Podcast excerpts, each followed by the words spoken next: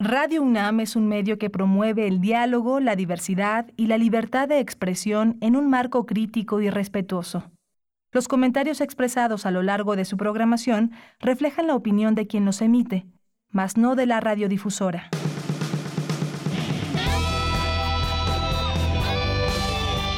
Prisma RU. Relatamos al mundo.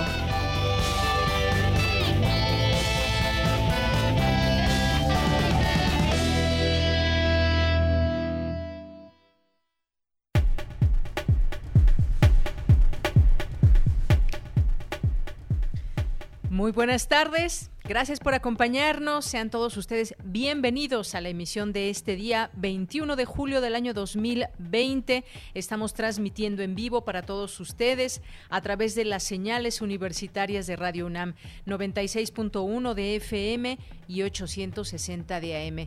Pero también nos escuchan y nos hacen llegar sus mensajes muy amablemente en nuestras redes sociales a través de www.radio.unam.mx. Esta es otra vía también a través de la cual nos pueden escuchar y nos pueden hacer llegar sus mensajes en nuestras redes sociales. Por lo pronto, hemos dejado eh, en estos meses el teléfono porque, pues bueno, eh, para evitar que más personas eh, acudan a trabajar y se puedan resguardar desde casa, bueno, pues nos pueden escribir en nuestra en nuestras redes sociales que son arroba prisma.ru, prisma.ru en Facebook, ahí estamos atentos y pendientes de sus mensajes, preguntas, dudas, todo lo que quieran enviar aquí a nuestros invitados, eh, por supuesto ellos siempre con, con oportunidad puedan responder sus preguntas y sus dudas.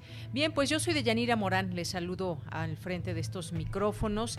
Por supuesto que saludo también a mis compañeros que están trabajando en Radio UNAM, en Adolfo Prieto número 133, a Rodrigo Aguilar en la producción, a Arturo González en los controles técnicos, Andy Candy, escuchaba yo a mi compañera Elizabeth Rojas, que eh, nos dice está en la continuidad, así que también un saludo para Andy Candy y a todos ustedes y a todo el equipo que también hace posible que estas emisiones, esta emisión de, de hoy y la de esta semana salgan eh, con oportunidad. Saludo a mis compañeros Abraham Menchaca y a, también a Dulce García.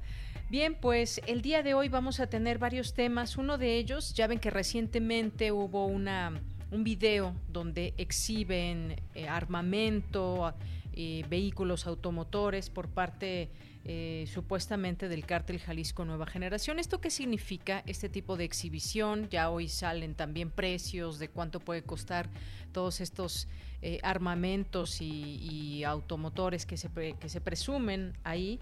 Y la respuesta ya también que hubo por parte del gobierno sobre el tema vamos a platicar vamos a tener el gusto de conversar con el doctor Javier Oliva Posada que es profesor e investigador en la Facultad de Ciencias Políticas y Sociales de la UNAM y se especialista en estos temas de seguridad nacional. Vamos a platicar con él sobre este tema. Y luego hay otro tema también muy polémico que ha sido muy polémico en las noticias en redes sociales y me refiero al Instituto Nacional Electoral. ¿Qué está sucediendo con esta elección de los consejeros? Hay señalamientos, acusaciones.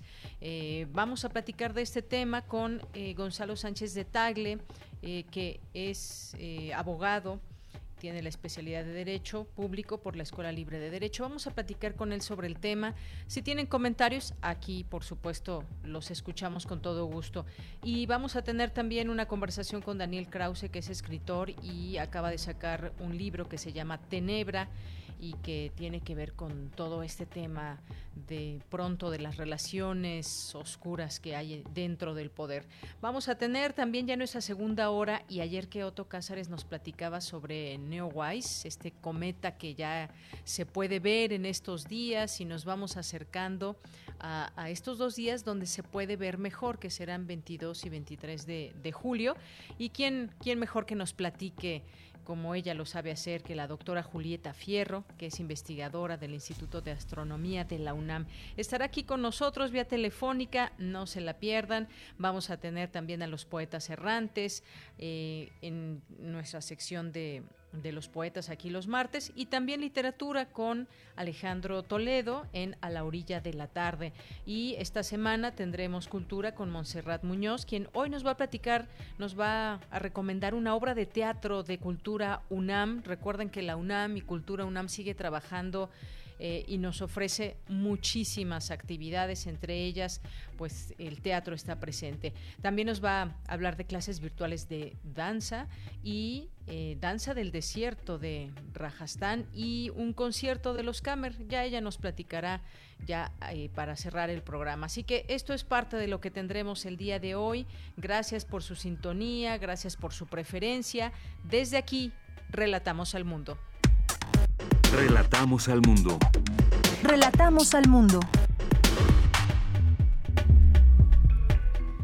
Bien, en resumen, en este martes 21 de julio, la UNAM aplicará examen presencial de ingreso a educación superior y media superior.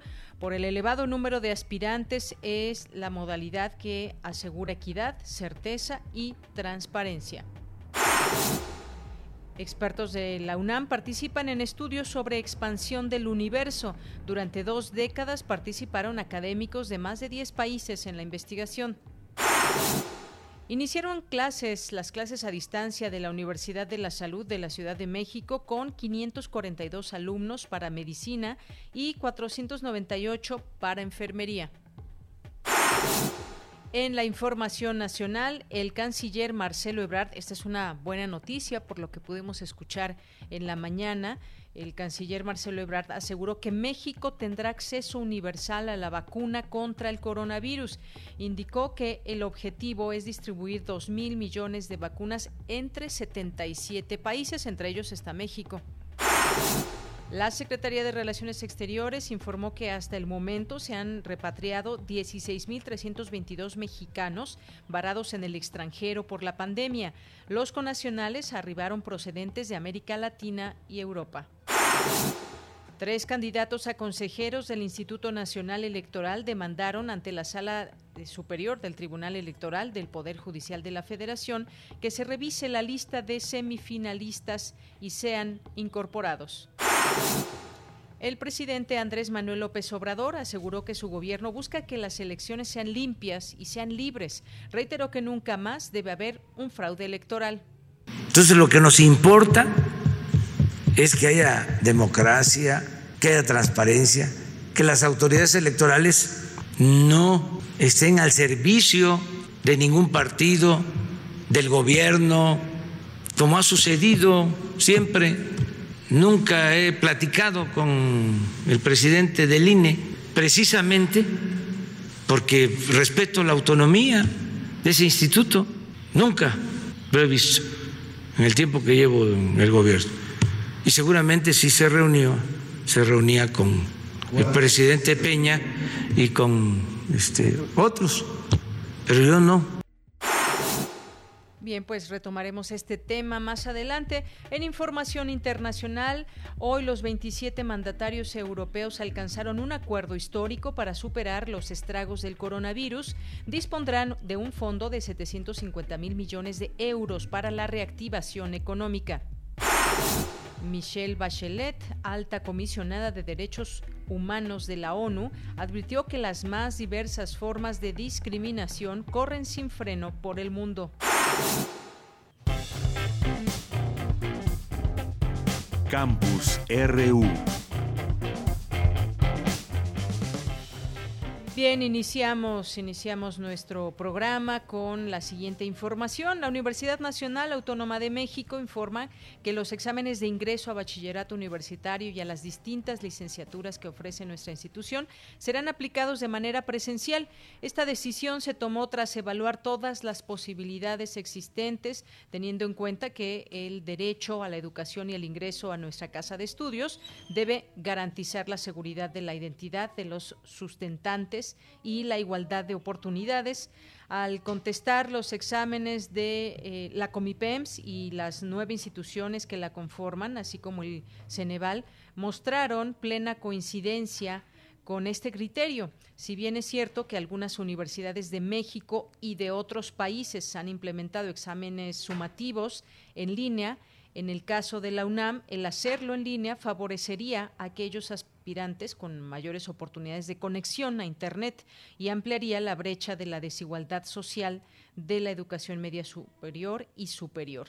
Las fechas y sitios de aplicación de estos exámenes se darán a conocer con toda oportunidad a las a los aspirantes registrados y se llevarán a cabo en todos los casos bajo estrictas medidas sanitarias y de sana distancia. Es importante tener en cuenta si eh, pues algunos de los de los que van a hacer examen están pendientes de esta información, están atentos, que sepan que se van a llevar de manera presencial con estas medidas estrictas y seguiremos aquí abordando esta, esta información. Bien, pues vámonos a los temas de salud, a ponernos al día con las cifras.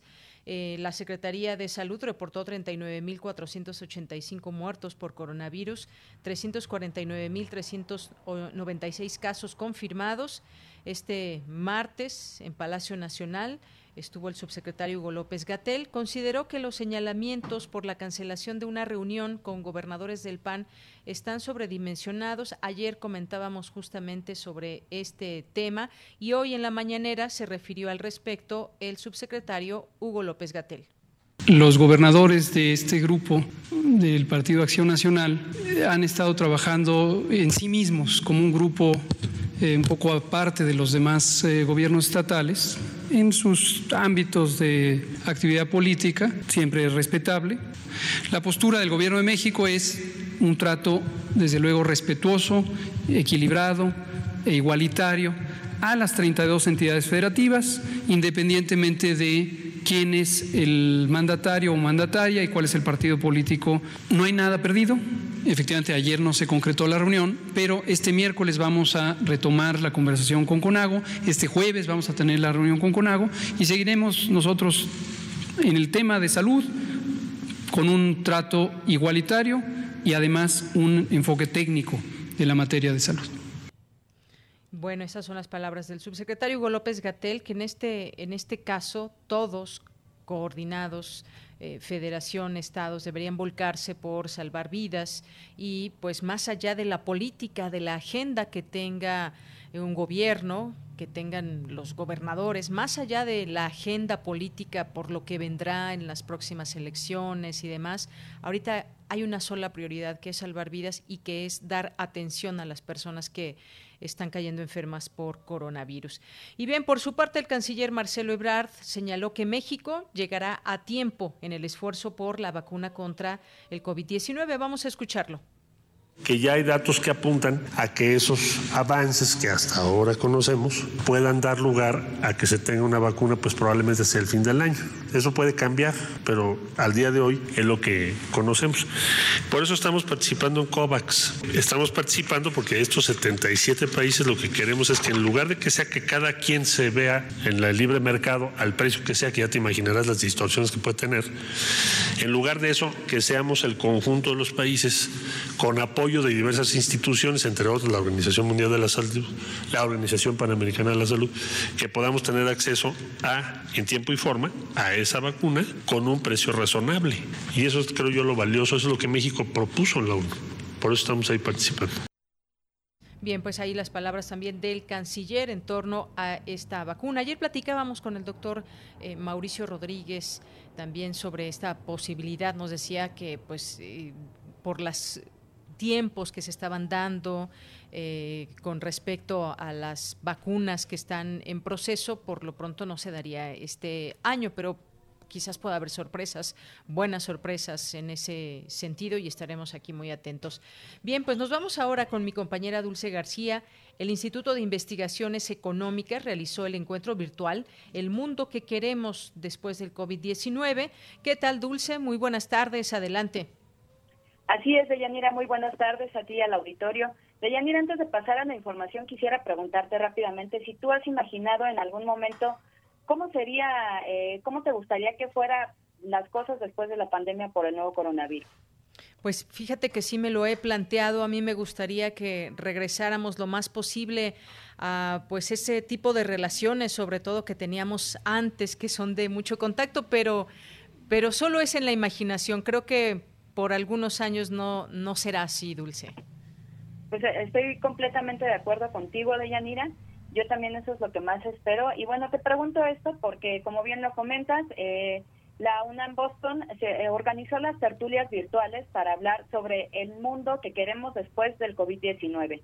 Ahí la doctora Alicia Girón, investigadora del Instituto de Investigaciones Económicas y coordinadora del Programa Universitario de Estudios sobre Asia y África, mencionó que es importante observar cómo se ha mantenido, por ejemplo, el capitalismo a pesar de las diversas crisis por las que ha atravesado a lo largo de, de los años, igual en esta crisis por el COVID-19. Vamos a escuchar a la académica que desde los 70 se hablaba de la crisis del capitalismo y esa crisis estaba por terminarse y ya se derrumbaba el capitalismo y el capitalismo sigue tal cual. Pero lo más interesante de todo esto, hemos, que, hemos tenido varias crisis, pues desde los 70 y yo diría que desde que se plantea un patrón de crecimiento para la economía a nivel internacional después de la posguerra, pues este se ha ido fracturando. Y efectivamente, toda la política monetaria, fiscal y financiera que se dio para más o menos mitigar la crisis del 2008-2009 son las bases de la crisis actual. Y uno de los grandes problemas, que es a lo que me estoy dedicando ahorita, es a estudiar la deuda de las grandes corporaciones, pero no solamente norteamericanas, sino también chinas y las deudas soberanas. Y bueno, de Yanira también estuvo presente el doctor Humberto Lanz de la Facultad de Medicina de la UNAM, quien dijo que en la actual contingencia existe un grave problema de comunicación de la información, pues la gran mayoría no tiene ningún fundamento científico. Escuchemos al académico. Ese es un problema, ¿por qué? Porque los científicos no se han involucrado en comunicar las, su conocimiento, la ciencia y lo que sabemos. Y eso es un, problema serio porque desgraciadamente nuestras autoridades, los presidentes de ambos países, yo he visto que han cometido muchos errores al tratar de transmitir sus ideas a la comunidad basándose en un supuesto conocimiento científico, lo cual realmente pone en riesgo y ya tenemos demasiados casos de gente que ha seguido recomendaciones que se dan por internet y que acaban en el hospital. Entonces, tenemos un problema muy serio que no estamos comunicando adecuadamente. Deyanira, el académico añadió que en el mundo que se espera después de la pandemia por COVID-19, sería bueno que los científicos, por una parte, acepten que no siempre lo saben todo y también que busquen llevar la información certera a la gente de todas las edades. A esto último refirió que, por ejemplo, se puede destacar información sobre lo que pasa con el nuevo coronavirus entre los grupos étnicos, pues dijo que es importante estudiar si el COVID nos afecta más o menos a los mexicanos, puesto que tenemos un fondo genético con una gran carga indígena que nos distingue de la gente de Europa y de la de Estados Unidos. Hasta aquí el reporte de Yanira. Bien, pues Dulce, muchísimas gracias y estas reflexiones seguramente las ha, las ha tenido mucha gente, no solamente con el contacto, sino también pues todos estos temas económicos, de salud, también que queremos después de, de COVID-19 con respecto a nuestra salud, a la toma de conciencia sobre distintos temas. Muchas gracias, Dulce. Gracias a ti, Deyanira. Muy buenas tardes. Muy buenas tardes. Y bueno, nada más agregar también que, pues, hace un momento que comentábamos sobre la vacuna, por supuesto que la UNAM se está, eh, se ha sumado a estos esfuerzos desde un inicio, como sabemos, como lo hemos también informado aquí en su oportunidad, y está siendo parte también de estas investigaciones y, y pues están dando buenas noticias en el ámbito médico y científico. Continuamos. Queremos escuchar tu voz. Nuestro teléfono en cabina es 55 36 43 39. Prisma RU. Relatamos al mundo. Es la una de la tarde con 24 minutos y quiero darle la bienvenida en este espacio que ya eh, pues ustedes conocen eh, al doctor Javier Oliva Posada, que es profesor investigador de la Facultad de Ciencias Políticas y Sociales de la UNAM. Me da muchísimo gusto eh, saludarte, doctor. ¿Cómo estás? Muy buenas tardes. buenas tardes, me da gusto también saludarte y pues a seguir los que tenemos el privilegio de estar confinados y seguir las instrucciones en, esa, en ese sentido para conservarnos saludables. Claro que sí, es una una opción y además pues sí agradecer toda esta posibilidad que tenemos eh, muchos de contar con un trabajo en estos momentos y sobre todo pues en esta estrecha relación con la UNAM. Doctor, pues hubo una situación hace unos días y que fue la exhibición por parte de un cártel que es el Jalisco Nueva Generación, donde presumió armamento, eh, también vehículos automotores, eh, pues ahí muy bien equipados parecería. Y esa es una situación que nos hace pensar, nos hace reflexionar en torno a qué es lo qué es lo que está pasando en, nuestro país. Hubo ya una respuesta de la Secretaría de la Defensa Nacional el día de ayer, autentificó este lunes este material al señalar que se habría grabado en los límites de Jalisco y Michoacán en el occidente de México y muestra, ¿qué muestra este video? 75 personas con 80 armas como ametralladoras, fusiles y lanzagranadas, es lo que detalló el general Luis Crescencio Sandoval, titular de la Sedena. ¿Qué podemos Em, digamos, analizar de todo esto lo que dice el gobierno y sobre todo pues este efecto que se multiplicó o esta viralización de este de este video que muestra ese supuesto poderío de un cártel. Eh, sí, eh, los reportes de, las eh, agencias respecto de agencias noticiosas quiero decir respecto de cuántas visitas tuvo o vistas tuvo este este video de Yanira en, en 24 horas tuvo más de un millón de vistas, lo cual nos habla del rotundo éxito en términos propagandísticos del mismo. Eh, me parece que las áreas eh, civiles en materia de seguridad eh, no debieran soslayar o menospreciar el impacto de esta, de esta digamos, eh, táctica de comunicación y de propaganda. En esos, en esos términos, pues eh, constantemente estamos cruzando líneas rojas. Si bien es cierto que algunos colegas analistas han señalado pues, no es la primera vez que hay un video en donde se hace alarde de vehículos y de personal eh, civil armado, de manera ilegal, por supuesto. Sin embargo, sí es el primero donde aparecen vehículos con pintura de camuflaje eh, personal con cascos, eh, armas de largo alcance y también uniforme eh, camuflajeado. Esto, por lo menos yo no lo tengo registrado. Y después recordemos que hubo un segundo video ya con una, pues ya con producción, ¿no? Con un dron, este, formados en semicírculo, una grabación en off de quien estaba sentado en el, al frente del escritorio con con dos ametralladoras Romer que son eh, ametralladoras muy potentes. Y pues en estos, en ese sentido, eh, venimos también de otra, de haber cruzado otra línea roja, como fue el atentado contra el jefe de la, bueno, de la policía y secretario de seguridad de la Ciudad de México. Entonces, eh, me parece que el, la pendiente que, que se está viviendo en medio de la, de la epidemia, pues que lejos, muy lejos de, aminorar la actividad delictiva, pues eh, varias, varios de estos delitos de los 19 de alto impacto, pues varios de estos se han, se han ido eh, incrementando, entre ellos lamentablemente los casos de feminicidio, que de acuerdo con los propios datos del Secretariado Ejecutivo del Sistema Nacional de Seguridad Pública, eh, aumentaron el 36% de un mes a otro, y las disminuciones en términos de los homicidios dolosos con arma de fuego pues tuvieron una una disminución pues, prácticamente imperceptible del 0.8%. Entonces, me parece que el video hay que darle una dimensión. Eh, hubo posturas que me parecen un tanto exageradas respecto de que se trata de un otro ejército o una estructura con, con ciertas capacidades militares, lo cual evidentemente no es así.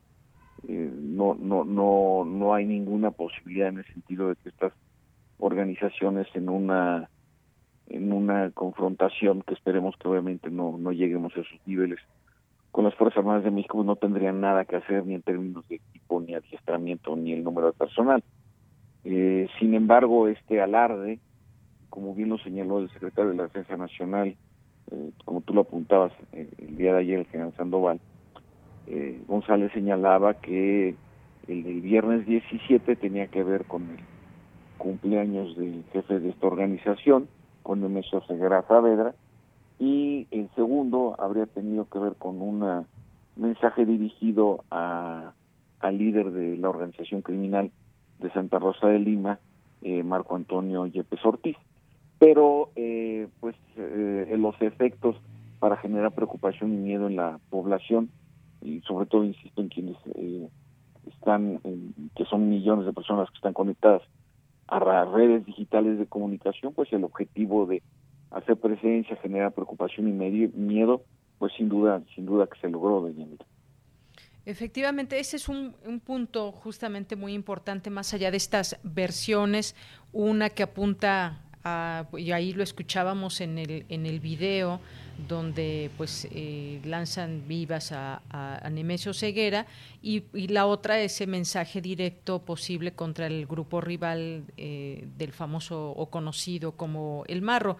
Eh, estas eh, son versiones a final de cuentas, pero ese impacto que tuvo en las redes sociales se ha más replicado eh, por los medios de comunicación y que incluso también se abrió ahí un, un debate interesante en torno a si le estamos haciendo el caldo gordo a estos, eh, a estos criminales, a este grupo de narcotraficantes, reproduciendo eh, durante muchas veces y haciendo viral este video para atacar un gobierno o para mostrar simplemente eh, cómo está hecho un, cártel y cuáles son el tipo de armas que utiliza, el tipo de, de vehículos. Pero más allá de todo esto, que digamos, en este sentido, ¿Qué es lo que debe hacer el gobierno, además de informarnos, ya verificó que esto es real y dónde pudo haber sido grabado?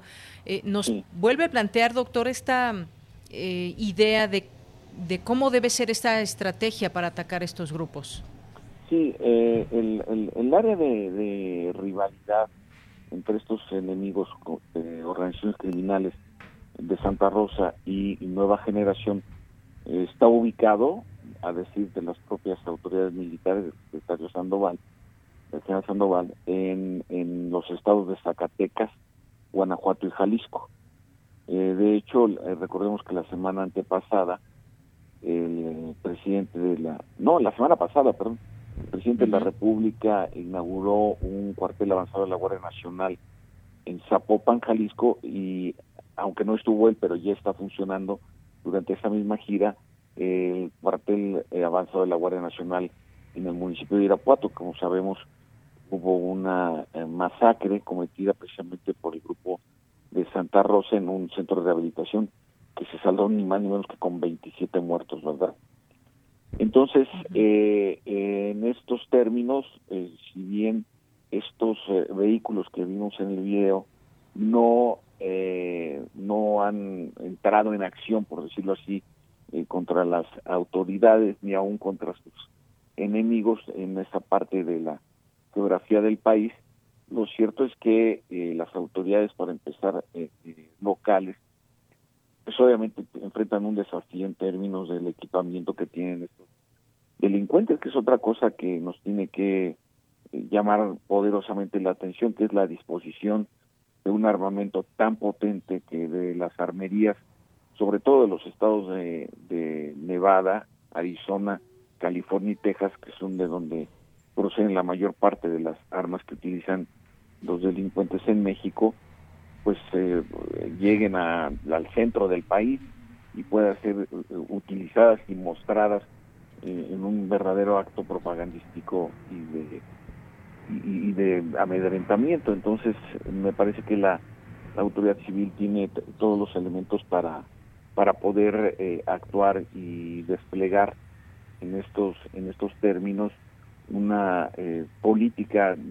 decidida en materia de cooperación con las autoridades eh, locales. Sabemos desafortunadamente que Guanajuato se encuentra en el primer lugar en el número absoluto de, de homicidios dolosos y que Colima se encuentra en el primer lugar de homicidios dolosos por cada 100.000 habitantes, que es un criterio internacionalmente aceptado para medir estos índices de, de violencia. Y por lo que hace a la reproducción del video, pues yo le quiero recordar a nuestro auditorio que hay una eh, propensión que a mí me parece muy criticable de series que hacen apología del crimen organizado y del delito, eh, hacen apología de las actividades delictivas en torno al tráfico de drogas, no digamos eh, la música que se transmite incluso por estaciones de radio en donde también se hace apología a la violencia de género, evidentemente contra eh, las, las mujeres, la obtención de dinero fácil mediante actividades delictivas. Entonces, eh, también ahí, eh, pues evidentemente el consumidor de ese tipo de, de series, de videoseries o de este tipo de música, pues de una forma, yo quisiera todavía suponer que inconsciente, pues reproduce este arquetipo de antivalores que giran eh, alrededor de las actividades del crimen organizado. Así es, esto ha sucedido desde hace mucho tiempo y bueno, creo que hay bastantes ejemplos de todo esto. Pues, eh, doctor, muchas gracias por conversar con nosotros en esta ocasión. No queríamos dejar pasar este tema, sin duda también muy importante en torno a este tipo de situaciones, de exhibiciones por parte de un cártel, pero sobre todo también seguirse replanteando esa estrategia de, de seguridad, seguirla evaluando también en materia en materia social. Eh, y sobre todo el gobierno, porque las cifras me parece que son las que nos van dando la pauta de eh, certificar si se está avanzando en esta materia o no, al final de cuentas. Así es, y por el lado eh, documental oficial, es como yo hago mis trabajos de llanera como científico social en la UNAM, pues eh, analizar al detalle los planes sectoriales de defensa, de marina y de seguridad pública, ya que ya aparecieron desde luego en el diario oficial de la Federación, derivados a su vez del, Plan Nacional de Desarrollo.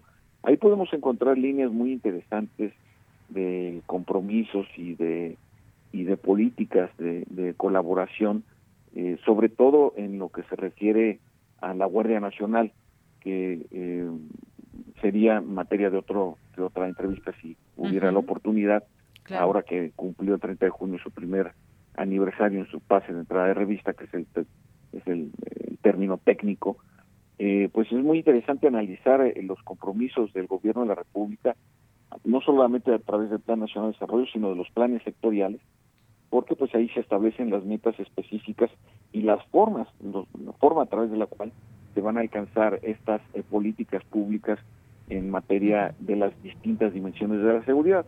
Me refiero a la seguridad pública, a la seguridad interior y a la seguridad nacional. Muy bien, pues sí, es un tema del que podremos platicar en otro momento, doctor, y bueno, este video supuestamente hecho entre los límites de Jalisco y Michoacán y también hablar de toda esta coordinación con el trabajo que debe hacerse con los gobernadores y demás. Pero sí, puede ser un tema que podemos platicar en otro momento eh, pronto, doctor. Por lo pronto, muchas gracias como universitario me siento muy privilegiado de poder participar en, tu programa de Yanira en Prisma. Muchísimas gracias, doctor. A ti, hasta luego. Hasta luego, muy buenas tardes.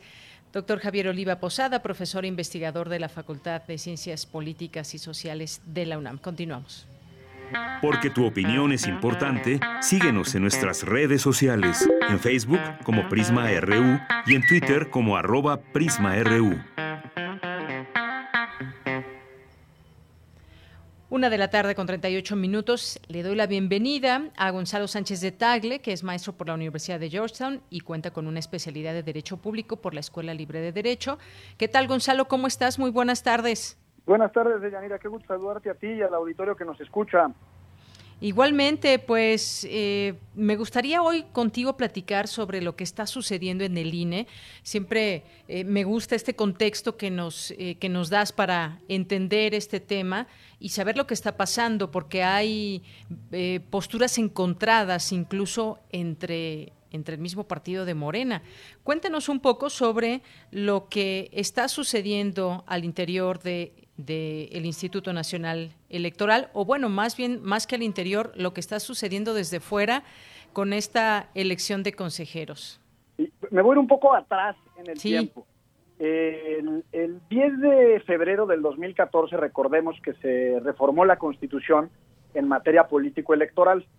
eh, entre otras cosas, en esta reforma se estableció el nuevo sistema de elección de consejeros y consejeras eh, para integrar el pleno del Instituto Nacional Electoral.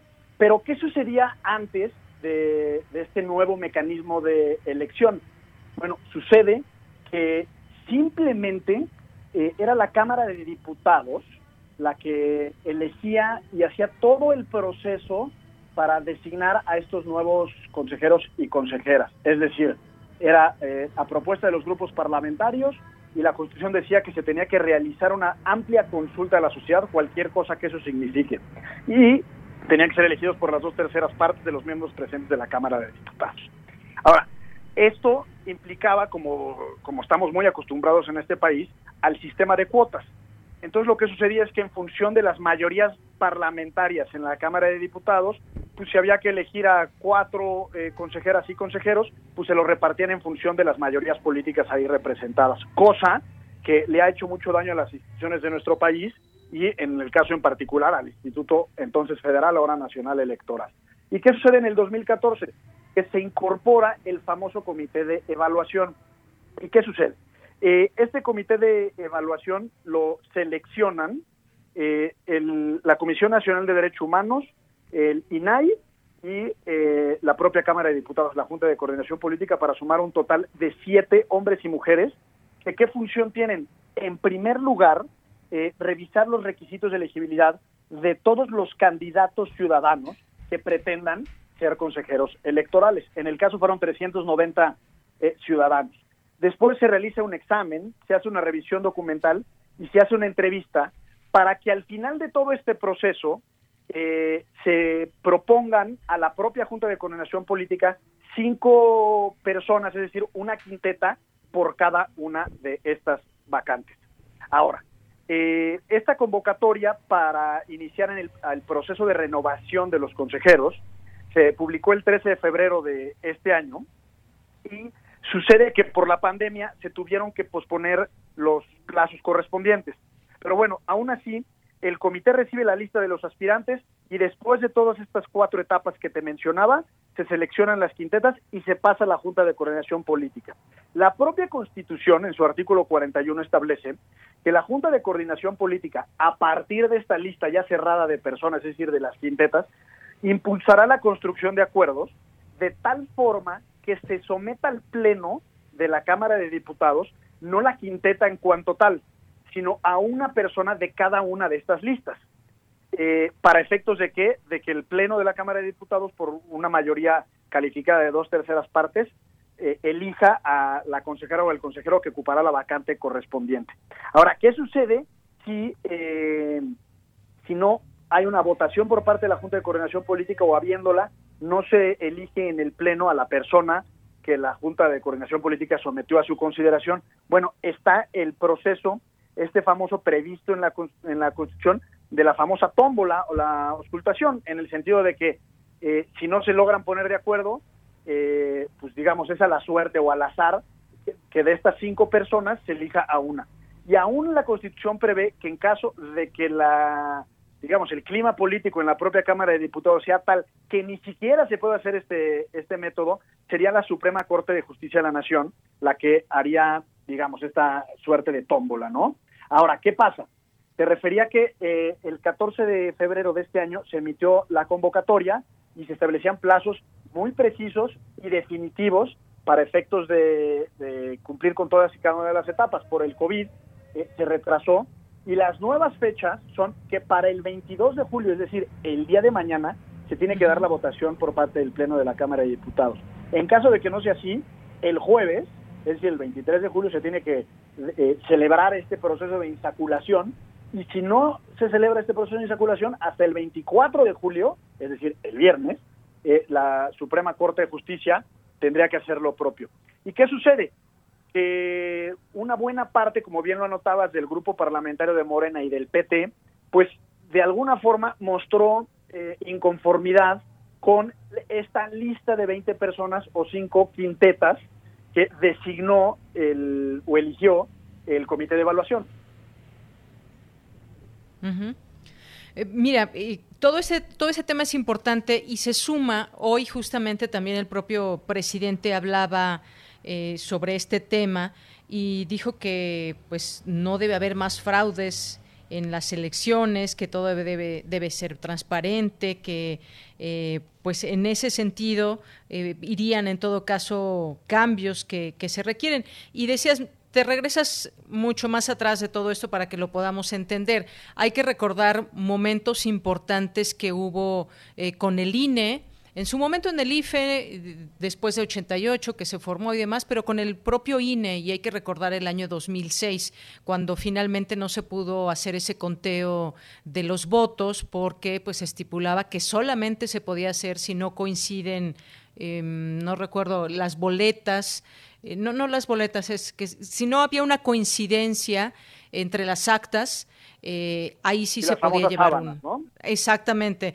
Entonces a final de cuentas no se hizo ese conteo y, se dejó esa idea de fraude, se dejó esa inconformidad por parte de la sociedad, que justamente es la que está luchando porque exista esa transparencia. Y hemos tenido poco a poco algunos cambios a tal grado que hoy tenemos un INE y no un IFE y, y lo que queremos, me parece, los ciudadanos está muy claro, pero cómo asentarlo en, los hechos y que no se secuestre a un INE de una u otra parte, de uno u otro partido. Me parece que ahí está el meollo de todo, Gonzalo. Sí, sin duda.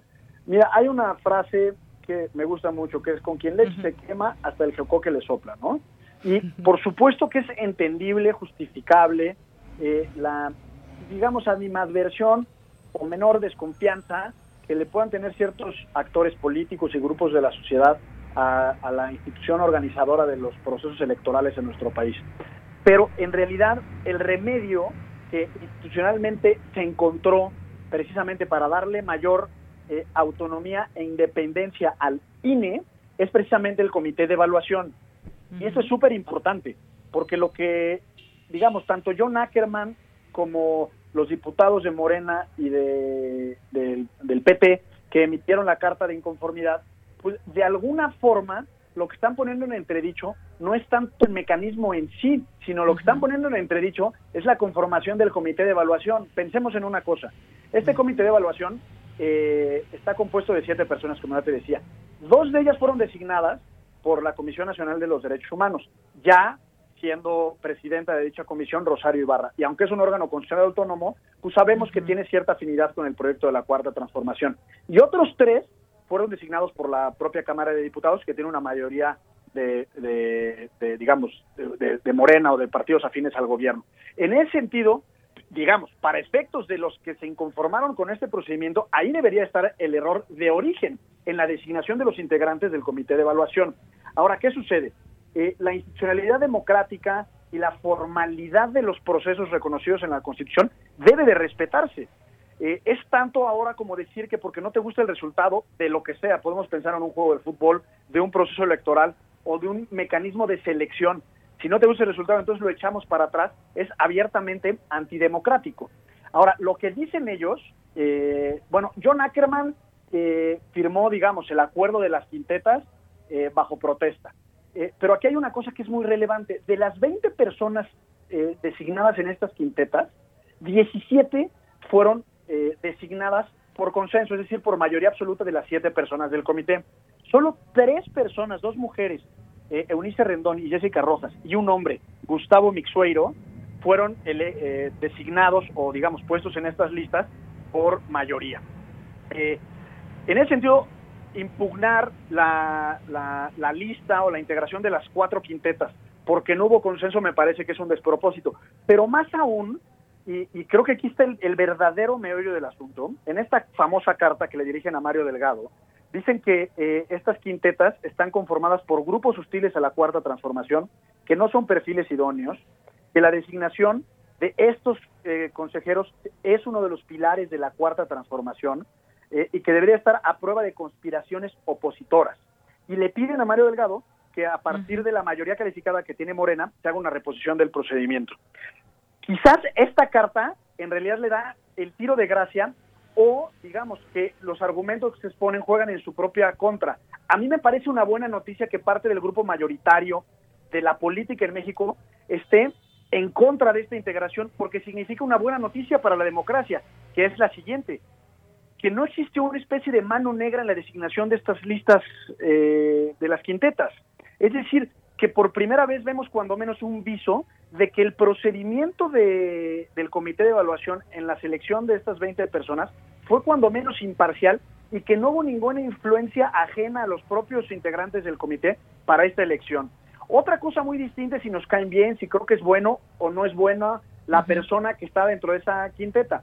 Eso tiene que ver con muchas otras cosas que incluso van más allá del propio comité de evaluación. Una es, pues, esa petición de parte.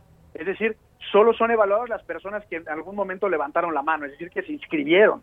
En segundo lugar, ya te refería, hay revisión de requisitos de elegibilidad, un examen de conocimientos generales, una revisión documental, es decir, de sus antecedentes y, curriculares, y una entrevista presencial. Estas, estas, estos perfiles, yo conozco a varias de las personas que están ahí, son mujeres y, y hombres altamente capaces que, digamos, en principio no representan ningún interés político, como si lo pretende hacer esta carta eh, de los diputados del PT y de Morena. Es decir, es un despropósito que va en contra del propio procedimiento de autonomía institucional del INE pretender que los nuevos consejeros sean afines a la cuarta transformación.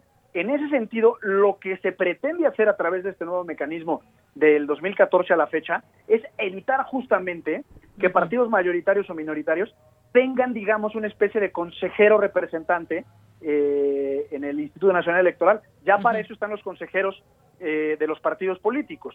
En ese sentido, a mí me parece que es una buena noticia, incluso creo que es un buen indicador que haya cierta oposición al interior de Morena, porque creo que habla de la salud democrática de este proceso. Claro.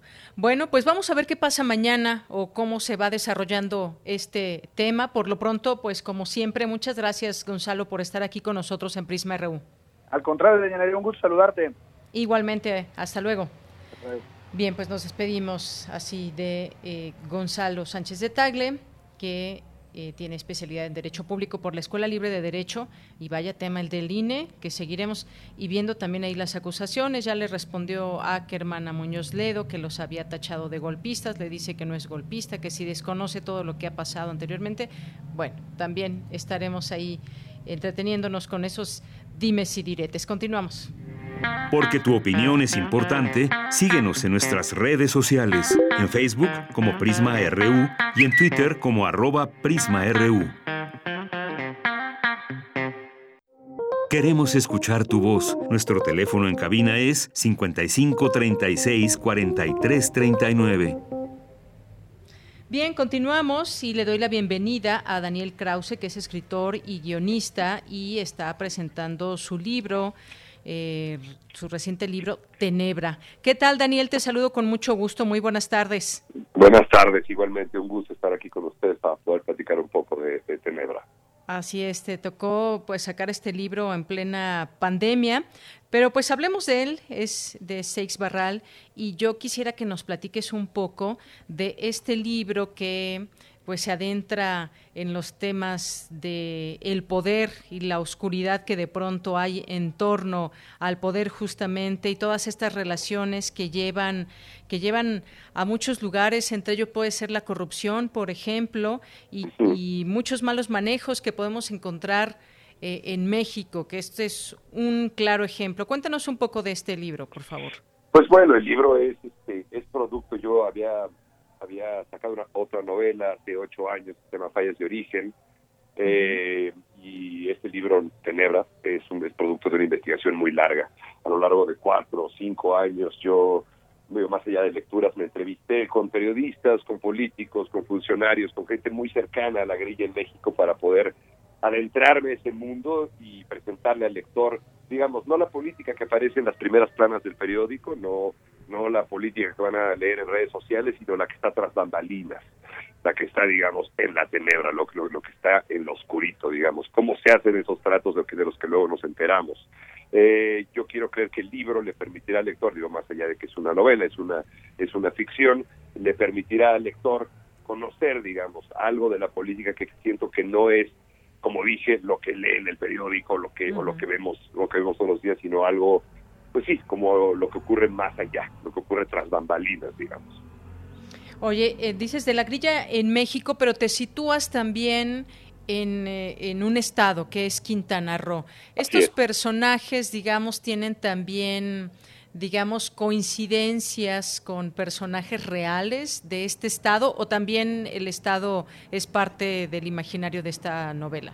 No, exacta, no exactamente, es decir, todos los personajes de la novela eh, son yo siempre digo que son un poco como monstruos de Frankenstein, es decir, están armados de, muchas personas reales y el pegamento es la imaginación del autor. Eh, lo que quiero decir con esto es que no crean que van a leer Tenebras y van a leer, eh, digamos, un trasunto de un político verdadero, ¿no? Un, un político verdadero al que nada más le cambie el nombre y ya. Si van a leer la novela entera, esta salpicada de anécdotas que escuché, anécdotas reales, cosas que verdaderamente pasaron este, en, la, en la política en los últimos años. El libro se lleva a cabo específicamente en los últimos años del sexenio de Enrique Peña Nieto, pero vaya, no hay ningún personaje en la novela, a menos de que aparezca con ese nombre, es decir, la novela de repente menciona a Peña Nieto, digamos, pero si no aparece con el nombre verdadero, no es no está basado en nadie en específico, tiene como partecitas de todo mundo, ¿no? Y, y como dije, mucho de la imaginación del autor. Muy bien. Y es que me hiciste recordar justamente, como hablas mucho de Quintana Roo, pues me situé yo a leer la novela, me, me situé mucho en este estado donde, pues si pudiéramos platicar de todo lo que ha sucedido los últimos años ahí, resulta muy interesante porque justamente se habla, pues mira, dices que se sitúa en la época de Peña Nieto, esta novela, este imaginario, pues justamente fue parte de ese nuevo PRI y el gobernador anterior está en la cárcel y un gobernador más de otros años atrás, Mario Villanueva, estuvo en la cárcel y sigue en una, en una prisión pues, domiciliaria, digamos. Y todo este entreteje y los, por ejemplo, el papel que juegan los funcionarios con los grandes desarrollos turísticos, me hizo pensar y de verdad fundirme en una, una realidad bastante dura y bastante triste. Sí, bueno, eh, todo esto que mencionas eh, está al centro de por qué escogí Quintana Roo. A mí Quintana Roo me parece me parece un ejemplo perfecto de los abusos eh, de, la, de la clase política, por millones de motivos, no solamente porque ha habido escándalos como el que hubo aquella vez con el Partido Verde en un edificio, no tenemos que recordar más detalles, sino también porque es un Estado al que hemos, al que hemos quizás no hay que hablar en plural aquí, ¿no? Pero bueno, la clase política la, lo ha destrozado, ¿no?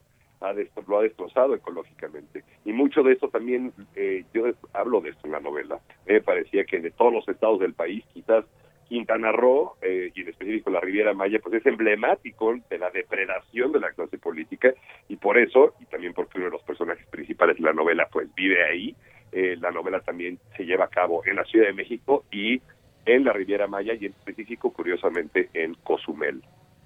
Exactamente, de donde fue un gobernador, Félix González Canto hay que recordar también.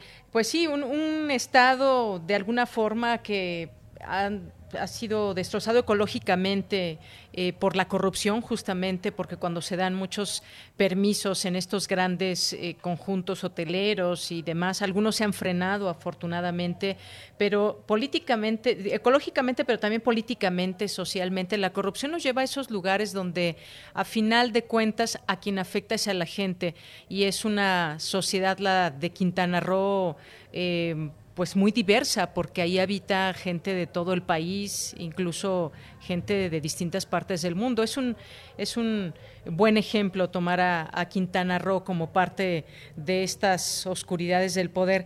¿Qué más eh, nos puedes decir, Daniel? Pues eh, pues nada, es eh, la novela quizás valga la pena hablar un poco de los personajes, ¿no? El personaje principal de la novela es un joven operador político del PRI, es decir, eh, a mí no me interesaba mucho hablar de, de, políticos poderosísimos, es decir, el personaje principal de la novela no es el presidente, no es el secretario de gobernación, yo quería hablar de esa gente en la política que está abajo en la pirámide, ¿no? Y que está abajo en la pirámide, pero aún así hace tratos, tiene muchísimo dinero, de la gente que ni siquiera, como dije, no aparece en los periódicos. Yo quería ver cómo funcionaba esa fauna, ¿no? Esa fauna que está abajo del presidente y su gabinete y los senadores y demás.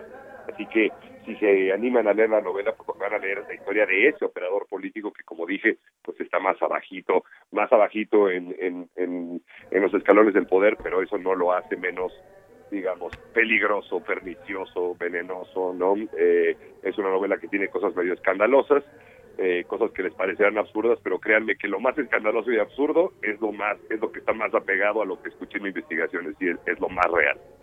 Así es. Bueno, pues yo te agradezco mucho que hayas estado aquí con nosotros, que nos platiques y nos invites a leer tu novela Tenebra, Daniel Krause, donde pues podemos eh, conocer esos personajes eh, de ficción que nos llevan a entender, por supuesto, también eh, una, una realidad que, como bien dices, como bien apuntas, son también parte, digamos, de una investigación y que pues ahí tú nos presentas esta historia interesante de cómo se pueden manejar las cosas eh, en el poder, todos esos entretejes que hay más allá de, digamos, como bien dices, los de hasta arriba, pero también qué pasa desde abajo, que eso sostiene, eh, que sostiene a esos gobernantes corruptos, que sostiene a esas eh, personas que son las que asestan los golpes de corrupción finalmente.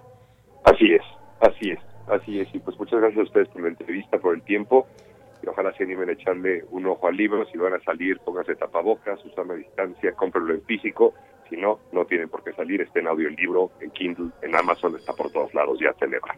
Muy bien, pues muchas gracias Daniel, Daniel Krause por esta, por esa entrevista aquí en Prisma RU. Gracias a ti. Muy buenas tardes, hasta luego.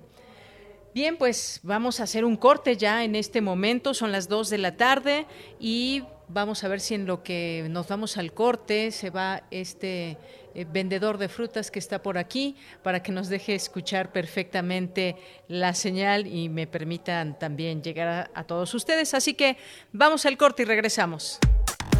Relatamos al mundo. Relatamos al mundo.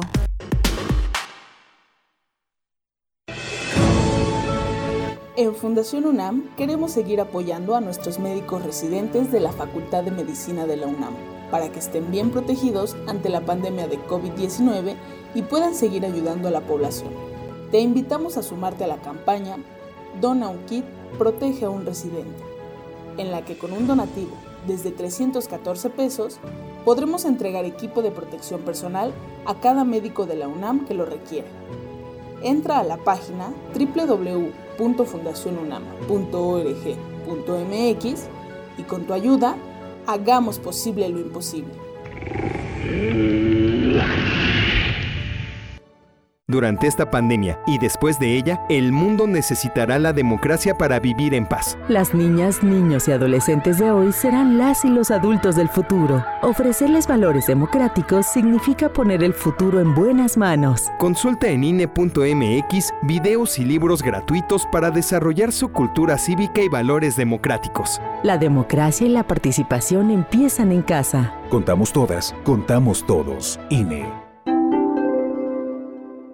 En la temporada de lluvias, tu seguridad y la de los tuyos es lo más importante. El viento extremo y las grandes cantidades de agua reblandecen la tierra, arrastran objetos, provocan inundaciones y desbordan ríos y lagos. Infórmate y atiende las indicaciones oficiales. Ten a la mano un kit de emergencias, ponte a salvo. Y sobre todo, no intentes cruzar ríos, arroyos o pasos a desnivel. Con agua trabaja 24 horas al día por ti. Ayúdanos a protegerte. Gobierno de México. El distanciamiento social y el aislamiento son medidas necesarias para los tiempos que vivimos. Y donde el ocio aparece, la cultura llega a sanar. Cultura UNAM pone a tu disposición el programa Cultura UNAM en Casa, una programación variada de actividades a distancia, a las cuales puedes acceder por distintos medios digitales, artes visuales, música, danza, teatro, cine, literatura, cursos, talleres y más. Busca las distintas opciones que hemos preparado para ti en TV UNAM, Radio UNAM y en culturaunam.mx. En redes sociales puedes estar al tanto de las actividades con el hashtag Cultura UNAM en casa.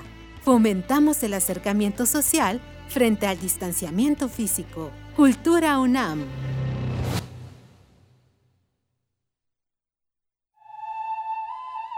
Las palabras que cuentan experiencias nos transportan a conocer diferentes pensamientos y culturas. Te invitamos a recordar el viaje que nos llevó a conocer la vida y obra de poetas en lenguas originarias. Voces desde la raíz. Voces desde la raíz. Entrevistas de poeta a poeta para encontrar un solo corazón. Acompáñanos en esta retransmisión los jueves a las 10 de la mañana y los domingos a las 15.30 horas. Déjate envolver por esta producción de Radio UNAM y el Programa Universitario de Estudios de la Diversidad Cultural y la Interculturalidad. Radio UNAM, Experiencia Sonora.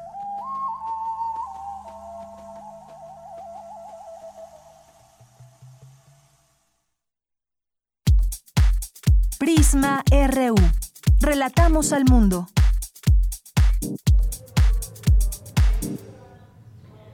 Estamos de regreso, dos de la tarde con cinco minutos y es un gusto estar con todos ustedes ya en esta segunda hora de Prisma RU.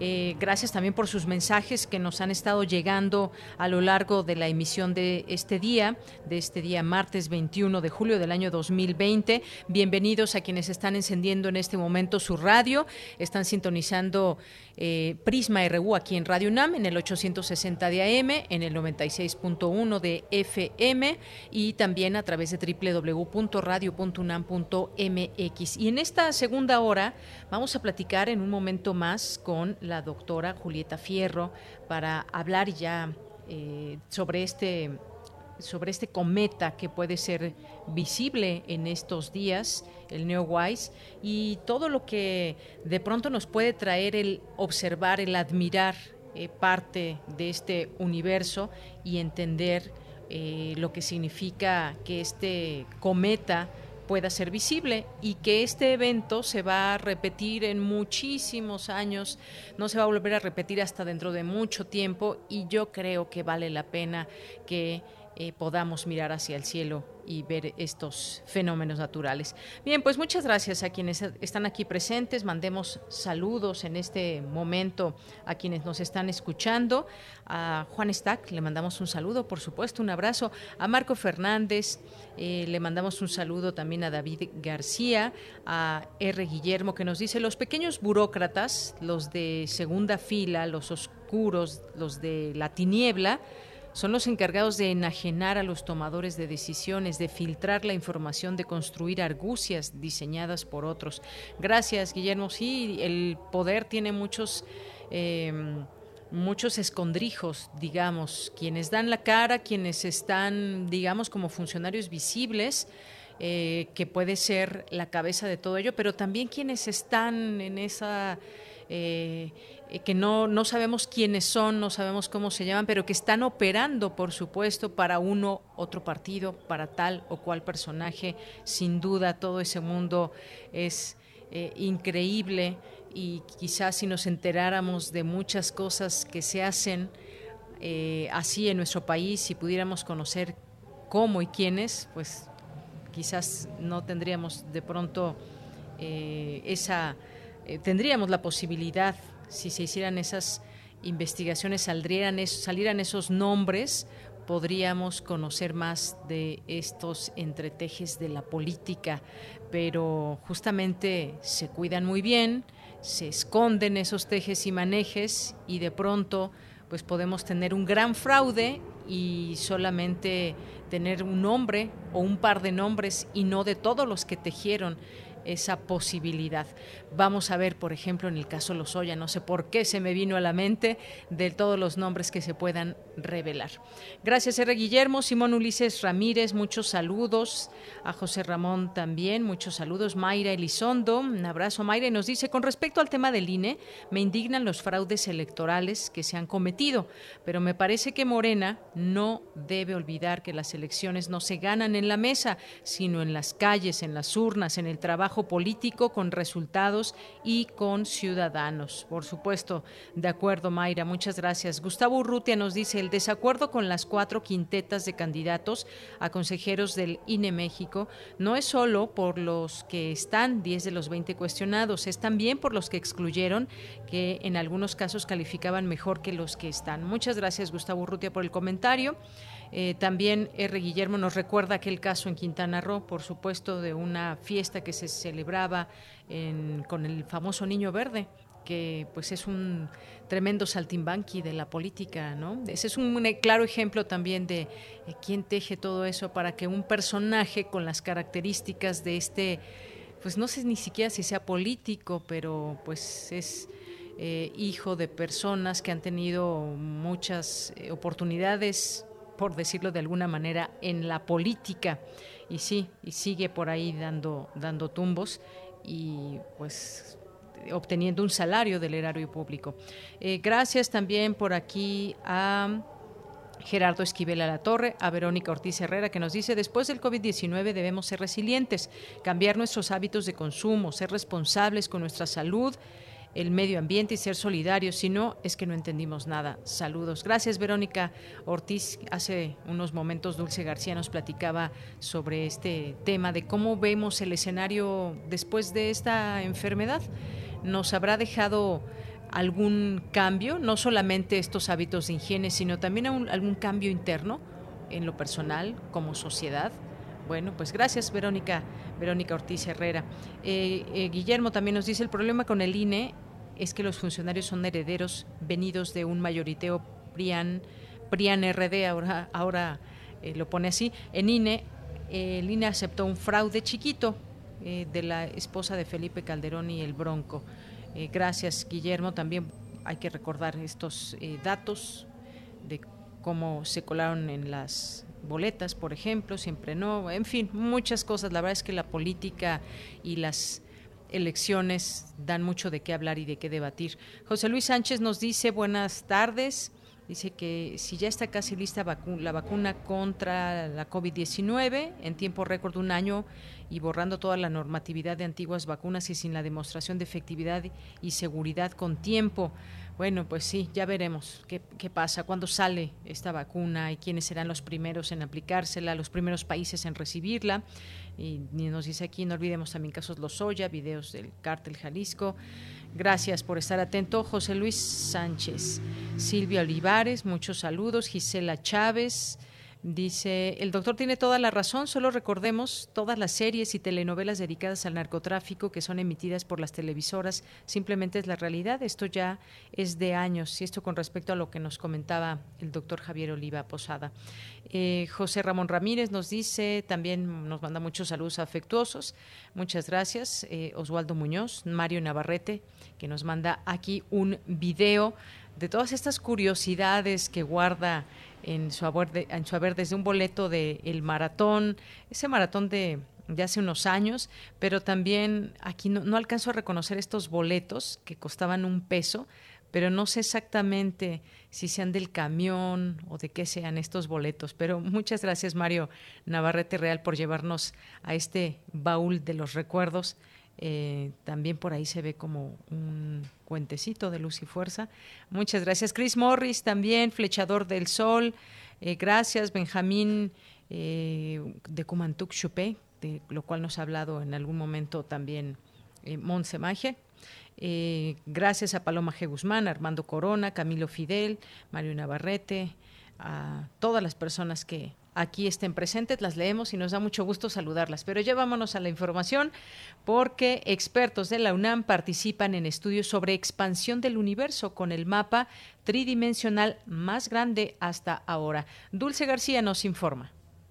Deyanira, muy buenas tardes a ti al auditorio de Prisma RU. La historia cósmica muestra que hace unos 6 mil millones de años la expansión del universo comenzó a acelerarse y desde entonces ha seguido haciéndose cada vez más rápido. Dicha idea había causado varios cuestionamientos, pero ya se van confirmando. Un proyecto internacional denominado Sloan Digital Sky Survey, en el que participan investigadores de la UNAM, publicó recientemente más de 20 artículos que representan la prueba más exhaustiva hasta la fecha de la expansión acelerada del universo durante 11 mil millones de años. Esta expansión acelerada parece deberse a un misterioso componente invisible del universo llamado energía oscura. Esto consistente con la teoría general de la relatividad de Einstein, pero extremadamente difícil de conciliar con nuestra comprensión actual de la física de partículas. Estas publicaciones resumen el análisis final del experimento EVOS, acronómico en inglés del sondeo espectroscópico extendido de oscilaciones bariónicas, que mide los espectros de más de 2 millones de galaxias y cuásares. La finalización del proyecto EVOS es un logro mayor en cosmología con sondeos espectroscópicos porque gracias a él se tiene un análisis exhaustivo del mapa tridimensional más grande del universo jamás creado, llenando los vacíos que se tenían en la exploración de su historia. Para crear este mapa que cubre los últimos 6 millones de años, el equipo utilizó galaxias luminosas viejas rojas. Para cubrir regiones más lejanas usaron galaxias azules más jóvenes. Finalmente, para mapear el universo aún más lejano, llegando hasta más de 11 mil millones de años en el pasado, se usaron cuásares, que son galaxias brillantes iluminadas por material que cae sobre un agujero negro supermasivo central. Cada una de estas muestras requirió un análisis cuidadoso para eliminar contaminantes y revelar los patrones del universo. De Yanira, finalmente te comento que los análisis de estos datos fueron posibles gracias a la infraestructura de supercómputo y apoyo técnico del Laboratorio de Modelos y Datos de la UNAM con su sede en el Instituto de Astronomía. Hasta aquí el reporte. Muy buenas tardes. Muchas gracias, Dulce García. Gracias por la información. Iniciaron las clases a distancia de la Universidad de la Salud de la Ciudad de México con 542 alumnos para medicina y 498 para enfermería. Vamos a escuchar a Rosaura Ruiz, secretaria de Educación, Ciencia, Tecnología e Innovación. Nosotros mismos de la Secretaría de Educación, Ciencia, Tecnología e Innovación, pero también cursos que nos ha aportado la UNAM, por ejemplo, cosa que agradecemos muchísimo porque había cursos que nosotros ya pensábamos que iban a ser presenciales y eh, nos, la, la, UNAM nos dio estos cursos que ellos tienen para la formación de sus propios estudiantes. El 70% de, de estos jóvenes están, tanto de, las dos licenciaturas, están en varios estados de la República, fundamentalmente, además de la Ciudad de México, el Estado de México, Guerrero, Veracruz, Hidalgo, Oaxaca, Puebla, Guanajuato, Tabasco, Chiapas, Morelos, Tlaxcala, Jalisco y Querétaro. Eh, están tomando cursos de estadística, de biología molecular y celular, de, varios temas que son fundamentales para, para, la formación de médicos y médicas, también para enfermeros y enfermeras. Y en ese sentido estamos muy fortalecidos con el apoyo de varias instituciones. Bien, pues esas fueron las palabras, estas fueron las palabras de la secretaria eh, y en este sentido, pues bueno, es una buena noticia que se inicien ya estas clases a distancia de la Universidad de la Salud de la Ciudad de México. Y ahí escuchábamos a Rosaura Ruiz. Eh, secretaria de Educación, Ciencia, Tecnología e Innovación. Bien, pues nos vamos ahora a las breves internacionales con Rodrigo Aguilar. Internacional RU. Los jefes de Estado y de Gobierno de la Unión Europea alcanzaron este martes un acuerdo para poner en marcha un billonario plan de recuperación económica tras la pandemia del coronavirus. Después de cuatro días de negociación, habla el presidente del Gobierno, Pedro Sánchez. Este es un gran acuerdo para Europa, un gran acuerdo para Europa y es un gran acuerdo también para España. Hoy, no les quepa duda, se ha escrito una de las páginas más brillantes de la historia de la Unión Europea y como profundo europeísta que soy, permítame que les traslade mi, profunda emoción. En primer lugar, hemos aprobado la creación de un gran fondo de recuperación, si me permiten que lo denomine así, de 750.000 millones de euros para los próximos seis años. Para que se hagan ustedes una idea de las magnitudes de las que estamos hablando, 750.000 millones de euros representa el 60% del Producto Interior Bruto de nuestro país en 2019 y el 4,6% del Producto Interior Bruto europeo. Si algo en consecuencia está demostrando esta decisión, es precisamente que Europa ha tomado uh, una respuesta unida, una respuesta común a una crisis, la de la COVID, que afecta en su triple vertiente, la sanitaria, la económica y también la social, a todos en mayor o menor intensidad. Por su parte, la presidenta de la Comisión Europea, Ursula von der Leyen, dijo que se trata de un paso histórico. Hemos dado un paso histórico del que podemos estar orgullosos, pero nos queda otro paso importante. En primer lugar, tenemos que trabajar con el Parlamento Europeo para asegurar el acuerdo. Tenemos mucho trabajo por delante, pero esta noche hemos dado un gran paso hacia la recuperación.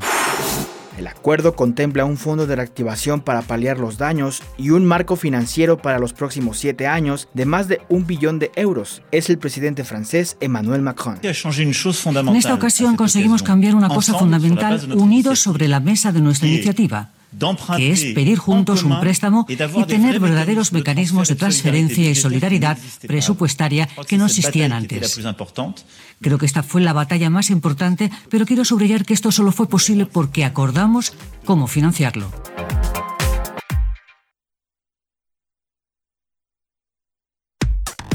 Relatamos al mundo. Relatamos al mundo.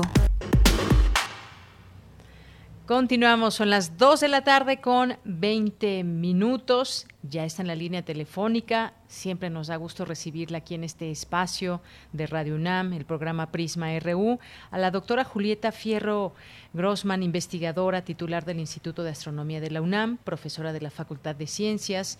Y pues es un gusto saludarla. Doctora, muy buenas tardes. Buenas tardes, por supuesto que el gusto es mío. Gracias por la invitación. Doctora, pues hoy vamos a platicar sobre Neowise, este cometa, el más brillante en décadas y que se va a poder ver a simple vista si pues el lugar donde estamos lo, permite. Una última oportunidad para ver al cometa eh, dentro de muchos años que se vuelva a dar un fenómeno así, ilumina el cielo y pues queremos que usted nos, nos platique un poco de los cometas, en particular de este Neowise ¿Qué significa esta observación? Bueno, en primer lugar, eh, quiero aclarar que el sistema solar está rodeado de una nube de cuerpos relativamente pequeños, del tamaño de montañas o de cadenas montañosas, que se llama la nube de Oort. Estos son cuerpos congelados, formados por hielo y rocas, pero no están bien agregados, son como un muégano, como un raspado. Y estos enormes objetos están tan lejos del Sol que tardan, que aunque tengan algunos órbitas que los acerquen mucho al Sol, como es el caso de Neowise, pues tardan miles de años en recorrer su órbita. Y por eso este objeto pues lo volveremos a ver si es que no se desintegra en el camino dentro de 6.800 años. Cuando estos objetos se acercan al sol, pues se empiezan a calentar y como tienen hielo, pues empiezan a evaporar y, el, el, calor del sol los ioniza, es decir, los hace brillantes estos gases y, y por eso eh, los cometas se ven como nubecitas cuando están muy lejos del sol.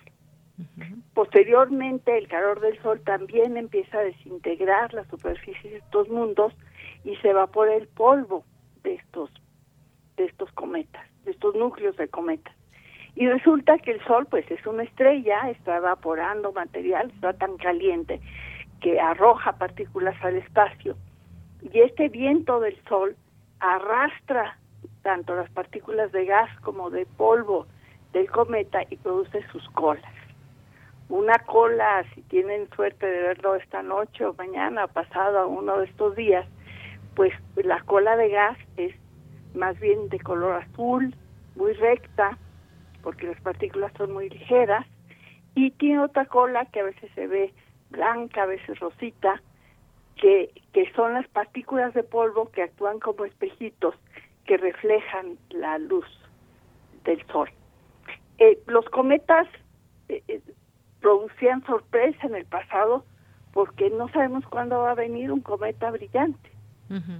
El hale brilló hace algunos años y el Shoemaker-Levy hace otros tantos, pero nunca sabemos cuándo van a llegar porque son objetos que vienen de esta nube enorme o hay algunos que están por ahí por donde está Plutón y solamente si colisionan entre sí o sucede algún efecto de este tipo se caen hacia el sol y tenemos la fortuna de poderlos ver.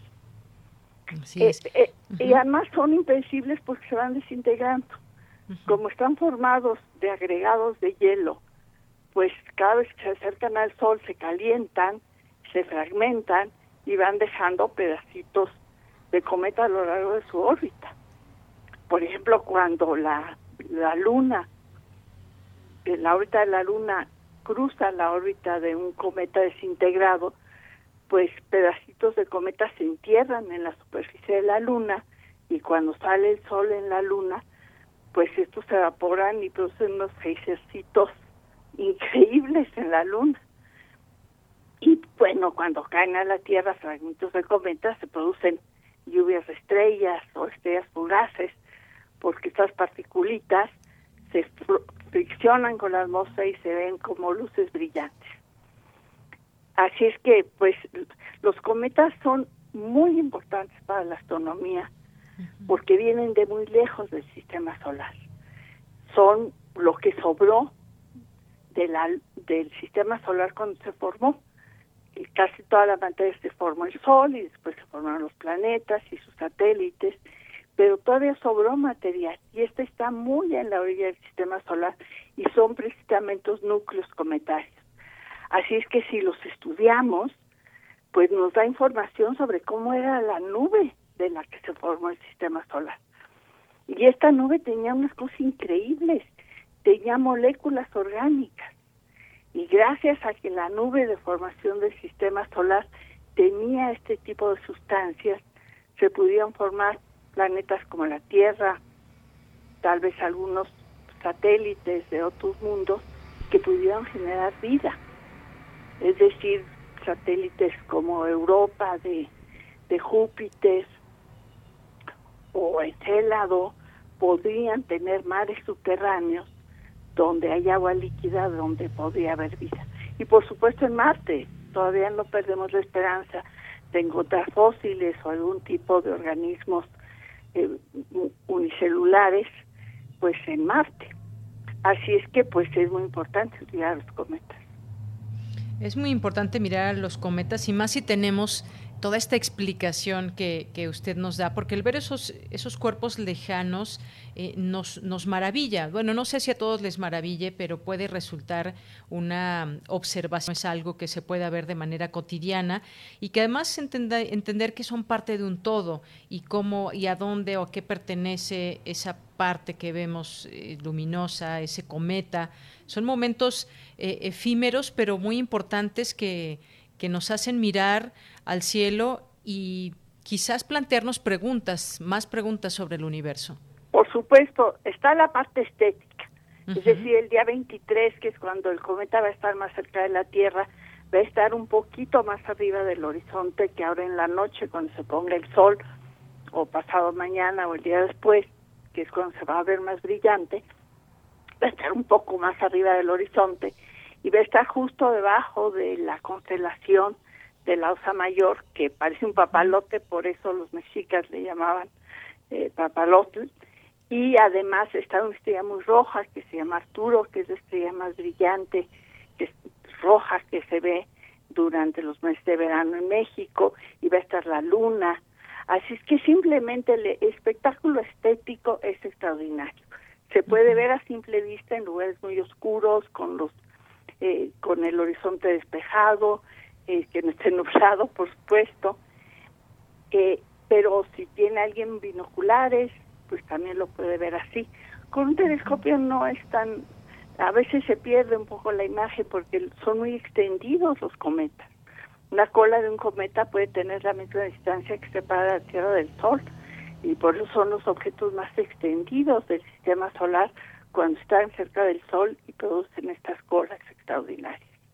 Esas colas extraordinarias.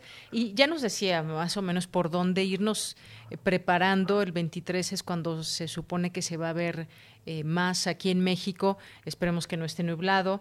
Pero también se habla de que puede verse al amanecer o al atardecer. Ir buscando quizás un lugar idóneo quienes quizás solamente nada más tenemos un lado del cielo y no podemos ver del otro lado porque ya está una pared, buscar algún terreno o algún lugar donde podamos tener esa observación del cielo. Hay algunas azoteas seguras en las ciudades y hay personas que aunque haya luz en la ciudad los pueden ver y hay regiones del país, por ejemplo, el, el, noroeste del país donde ahorita no se, hay lluvias como Baja California, por ejemplo, y ahí sí se puede ver, hay muchísimas fotografías que han tomado eh, astrónomos y aficionados del cometa y son verdaderamente extraordinarios. Para sacar una foto del cometa se tiene que dejar la exposición al menos cinco segundos para que sea suficiente el contraste y se pueda ver. Así es. Y bueno, pues, eh, ¿hacia dónde tendremos que, mirar? ¿Hacia dónde lo buscamos si ya tenemos toda esta panorámica del cielo? Con todo gusto. Entonces, hay que fijarse más o menos por dónde se pone el sol. Ese más o menos es el oeste. Si uno extiende la mano derecha, está marcando hacia el norte. A la mitad de la distancia entre donde se pone el sol y es el norte, ahí va a estar el cometa. ¿Qué tan alto encima del horizonte? Pues para que se den cuenta, si extienden su brazo y ven la altura de su puño o de su mano, esos son 10 grados en el cielo. A esa altura sobre el horizonte va a estar hoy. Mañana va a estar un poquito más arriba, pasado mañana un poquito más arriba, cada vez más tenue se va a ver la cola porque se va alejando del sol, pero por otro lado se va acercando a la Tierra. Y, y, y entonces ese es el horizonte y está arribita y está justo debajo de la cola del papalote. está a la mitad de la distancia entre el horizonte y la cola del papalote, de la osa mayor. Muy bien. Bueno, pues ya creo que muchas personas que nos están escuchando aquí en la ciudad o en el país o en alguna otra parte del mundo, pues seguramente pues también tendrán este interés de poder mirarlo y la seguimos también, doctor, aquí a través de su cuenta de Twitter, que ya posteaba una imagen del cometa Neowise, donde dice muestra su cola de gas incandescente azul, producto del calentamiento de sus gases y de polvo, que refleja la radiación, la radiación solar, la radiación solar. Ambas apuntan en dirección contraria al Sol, que está bajo el horizonte. Y bueno, pues esta foto que es de New York Times, me parece.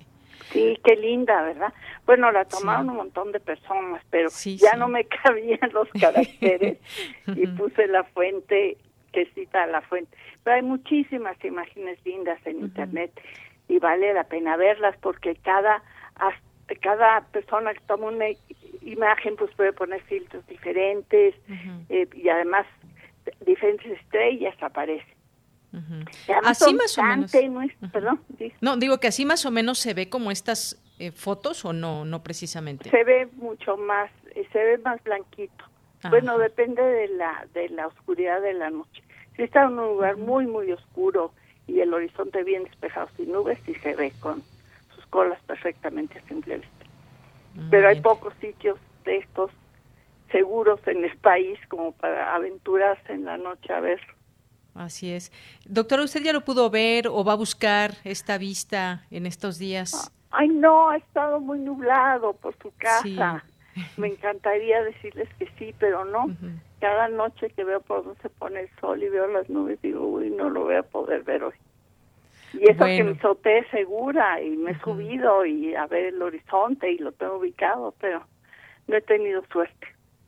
Bueno, pues a ver si tenemos suerte, algunos de, de los que queremos verlo en, uno de estos días y que nos puedan compartir tal vez una foto, no como, no como las que se están publicando de también muy, muy bonitas y con pues con todos los elementos fotográficos, pero pues con que nos quedemos con esa vista en la memoria me parece que será muy importante. Por supuesto, y no hay como ver el cielo a simple vista es como ver la luna cuando parece una sonrisa y está algún planeta cerca y parece que es una sonrisa que nos está guiñando el ojo, pues es de lo más emocionante. y así de bonito va a estar el cielo.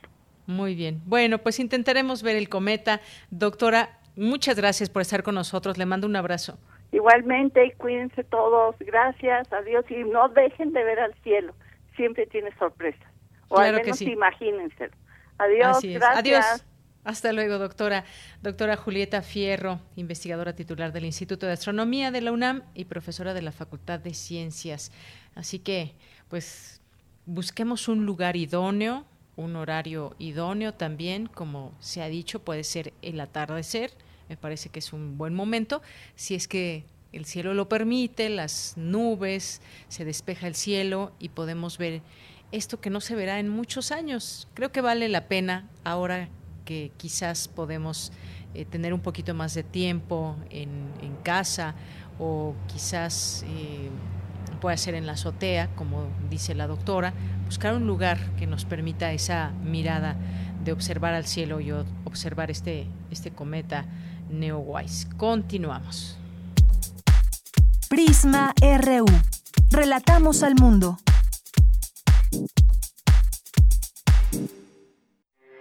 Porque tu opinión es importante, síguenos en nuestras redes sociales, en Facebook como Prisma RU y en Twitter como arroba PrismaRU. Dos de la tarde con 34 minutos y es momento de escuchar la sección de los poetas errantes que en esta ocasión nos presentan un programa que se transmitió, su sección, el 16 de abril del año pasado. Vamos a recordarla y les mandamos un saludo a todos los poetas que nos están escuchando en este momento. Adelante. Bueno, pues ya estamos aquí con las poetas errantes en esta ocasión. Me acompañan eh, dos mujeres que fueron parte de este proyecto de servicio social de Radio UNAM. Son Vania Vélez López. ¿Cómo estás, Vania? Muy bien, gracias. Y Renata Colunga Campos. ¿Qué tal, Renata? Hola, muy bien. Bueno, pues vamos a presentar, yo quisiera que más bien ustedes presenten la siguiente cápsula que vamos a escuchar, que nos platiquen un poco su experiencia y pues lo que vamos a escuchar en esta en esta cápsula. Sí, bueno, este, sí, este guion yo lo escribí em, cuando llegué aquí, cuando empecé a ver como que hacían los poetas errantes, que me llamó mucho la atención porque fue un contraste muy grande entre la experiencia de la licenciatura en lengua y literatura hispánicas y aquí en Radio UNAM, eh, como queriendo llevar la poesía a todas las personas.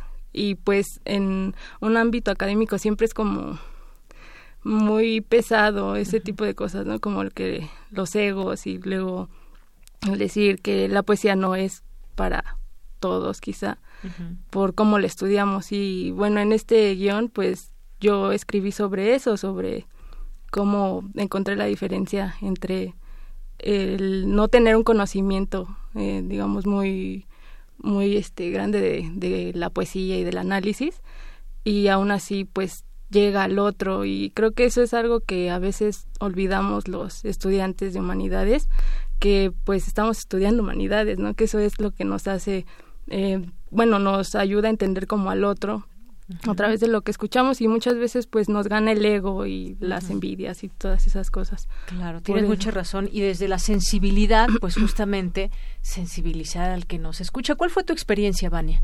Ah, pues sí, como dice Renata, en la carrera estábamos acostumbrados como a solamente estudiar la poesía. Una maestra decía que hacíamos pollería, o sea, de la métrica y todo eso, los temas, pero en realidad la función esencial de la poesía es como lo que te provoca, ¿no? O sea, todo lo que sientes, a lo que te rememora y todo ese tipo de cosas. Claro, y que tuvieron muchas, una recepción muy grande y de mucha atención también de toda esa gente a la que le llevaron poesía. Sí. sí. Sí, pues personas que luego, así como en los mercados o en la calle, o sea que quizá tú dices, bueno, no, no creo que les guste y aún así se conmovían o, y agradecían y bueno, creo que eso fue algo que me quedo de todo este el proyecto, el contacto con las personas y ajá y pues sí que te den una sonrisa, un abrazo es lo pues sí, mucha gente que quizás deja la poesía en un en un cajón guardado que ya nunca abre, pero que ustedes vinieron de nueva cuenta a abrirles ese cajón y ofrecerles poesía. Bueno, pues muchas gracias. No sé si quieres agregar algo, Vania. No, no, no, está bien. Bueno, pues muchísimas gracias a las dos por venir a presentarnos esta cápsula que tendremos oportunidad de escuchar. Vania Vélez, muchas gracias. Renata Colunga Campos, muchas gracias por venir. gracias. a usted. Así que los dejamos con este trabajo de los poetas errantes. A continuación escucharemos a los poetas errantes de Radio UNAM. Poeta soy,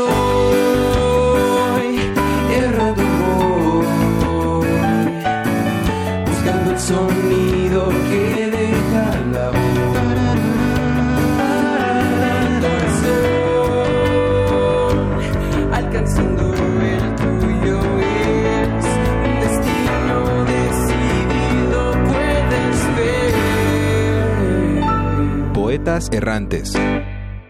En la escuela nunca me dijeron que la poesía debe sacarse de los libros y alejarse del análisis para llegar hasta el más duro corazón. Siempre hubo una molestia en mí al escuchar cómo destazaban los poemas. La poesía aquí es una pollería, decía una entrañable maestra. Muchos entran con la idea equivocada, pero entiendan, de aquí no van a salir siendo escritores ni poetas. ¿Es necesario morir para ser tomado en cuenta? ¿Y qué hay de los escritores?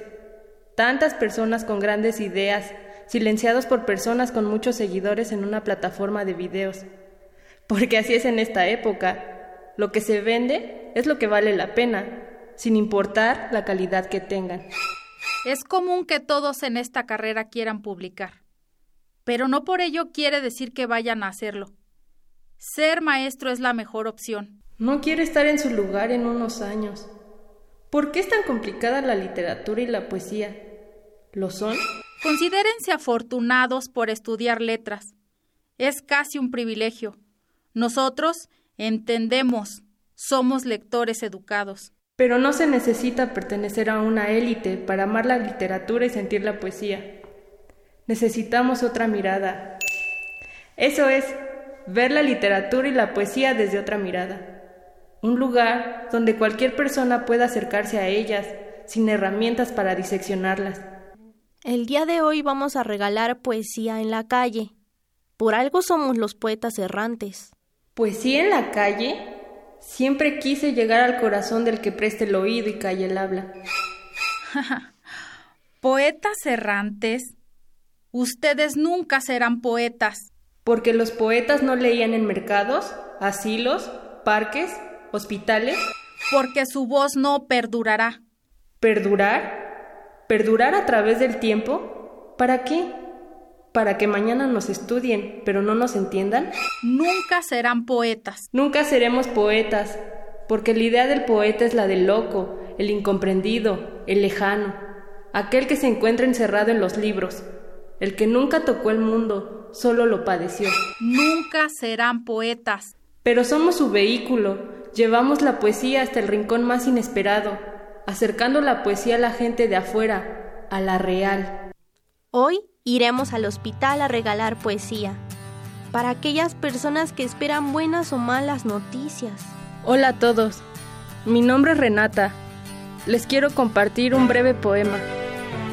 Lo que cuenta en este mundo es el contacto humano, el contacto de tu mano con la mía más valioso para el corazón desfalleciente que el refugio, el pan y el vino. Pues el refugio se va con la alborada y el pan dura solo un día, pero el contacto de la mano y el sonido de la voz siguen cantando en el alma para siempre. Leer en la calle. Nos han enseñado a ser útiles de alguna forma, producir. Nos han dicho que la poesía es inútil o que debes pertenecer a una élite para sentirla y escribirla. Yo digo que la poesía es lo más humano que puede existir, incluso más humano que nosotros mismos. Mientras se sienta que se ríe el alma, sin que los labios rían, mientras se llore sin que el llanto acuda a nublar la pupila, mientras el corazón y la cabeza batallando prosigan, mientras hay esperanzas y recuerdos, habrá poesía.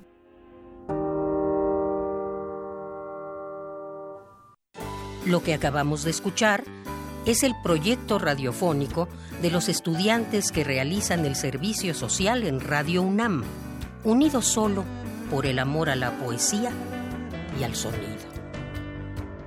Radio UNAM, experiencia sonora.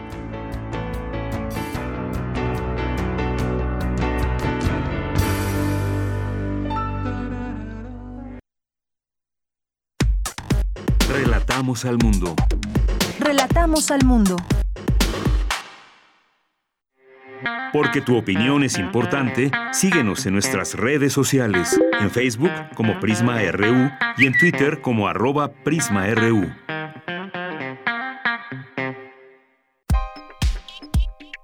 Colaboradores RU. Literatura.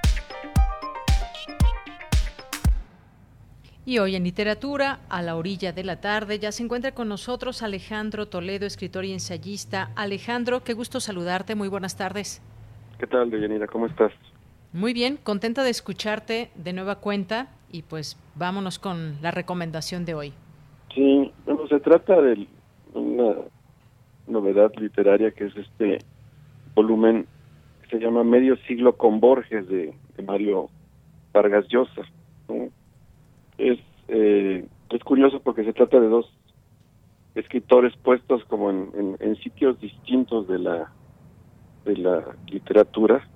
Bueno, Vargas Llosa es un gran novelista y Borges este tenía dificultades con las novelas. Como como escritor nunca intentó alguna y como lector decía que lo que lo fatigaban como si fuera por la aparición de muchos nombres. Entonces entre entre sus lecturas pocas veces celebraba algún novelista, quizá por ahí a Conrad, pero pero no no no demasiado, ¿no? Este, además Vargas Llosa es un escritor eh, realista más bien eh, y Borges tendía a lo a lo fantástico. El mismo Vargas Llosa en un pequeño prólogo a este tomo de entrevistas y artículos sobre Borges eh, marca su diferencia porque él mismo se define como un novelista intoxicado de realidad y fascinado por la historia que va haciendo, se dice, a nuestro alrededor, y por la pasada que gravita todavía con fuerza sobre la actualidad, ¿no? Entonces, eh, tiene la honestidad, digamos, Vargas Llosa de, de plantear en el comienzo esta como separación de, intereses entre él y, y Borges, ¿no? Eh, es, eh, hay una anécdota curiosa eh, sobre esto, porque Vargas Llosa entrevistó a, a, Borges dos veces. Primero en París en el año 63, en una visita que había hecho Borges ahí para asistir a un congreso. Eh, Vargas Llosa era muy muy joven y este y Borges apenas eh, empezaba a ser famoso mundialmente, que logró, como el mismo Vargas Llosa lo explica, gracias a los franceses. Y este y después en los años 80 y, y de esa visita le bueno le preguntaron a Borges cómo, cómo le había ido con el escritor peruano. Él dijo que, que parecía que tenía intereses de, de agente inmobiliario porque lo que más este, lo que más se fijaba es en cómo vivía Borges.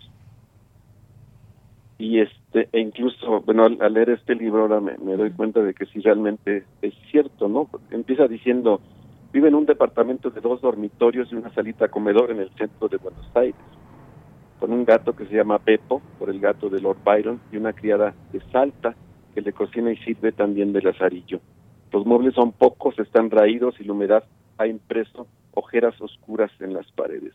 Varias veces este, se detienen en este asunto de cómo vive de cómo vive Borges, ¿no? En, otro texto, porque lo, entrevisté en, en, el, en el 80 y escribió por lo menos dos versiones de la de la misma entrevista. En otro lado dice, el modesto departamento del centro de Buenos Aires donde, donde vive Borges, y luego dirá otra vez, dice, le comentará el mismo Vargas Llosa, le dice, vive usted prácticamente como un monje, su casa es de una enorme austeridad, su dormitorio parece la celda de un trapense.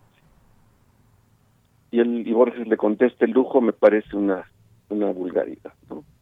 Entonces, el encuentro es entre Borges y Vargas Llosa es curioso porque en principio se plantean diferencias, no son autores afines, pero a, a, pesar de ello, eh, Vargas Llosa encuentra como las grandes virtudes en la escritura de Borges, sobre todo en, las, en, la enseñanza de una prosa en lengua castellana, eh, que, ya no es tan adornada como era la prosa anterior a Borges, bueno, a Borges y Alfonso Reyes y también quizá a Enrique Sureña. Es una prosa más concentrada, más directa y, más y más exacta, digamos, ¿no? Que eso es lo que en principio Vargas Llosa rescata de, sus encuentros con Borges y de su lectura continua del, del de la obra de, de Borges. Dice Vargas Llosa, para el escritor latinoamericano Borges significó la ruptura de un cierto complejo de inferioridad que de manera inconsciente, por supuesto, lo inhibía de abordar ciertos asuntos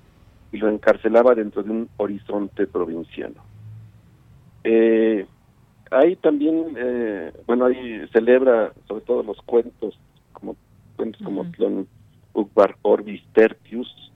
Eh, de pronto lo es, es, algo que tiene muy curioso que tiene el, el, libro a la vez que lo intenta reconocer también eh, de pronto le suelta como golpes bajos habla de un exceso de, inteligencia en Borges dice que está podrido de literatura revisa eh, su, historial político y lo juzga en, en varios casos severamente por el apoyo a, a las, a las dictaduras. Entonces es un Borges contradictorio, digamos, para, para Vargas Llosa el que está aquí. No, no esperemos una celebración así, admirativa, eh, completa de Vargas Llosa hacia Borges, sino que hay eh, puntos que le celebra y, puntos que, que le cuestiona y que lo critica.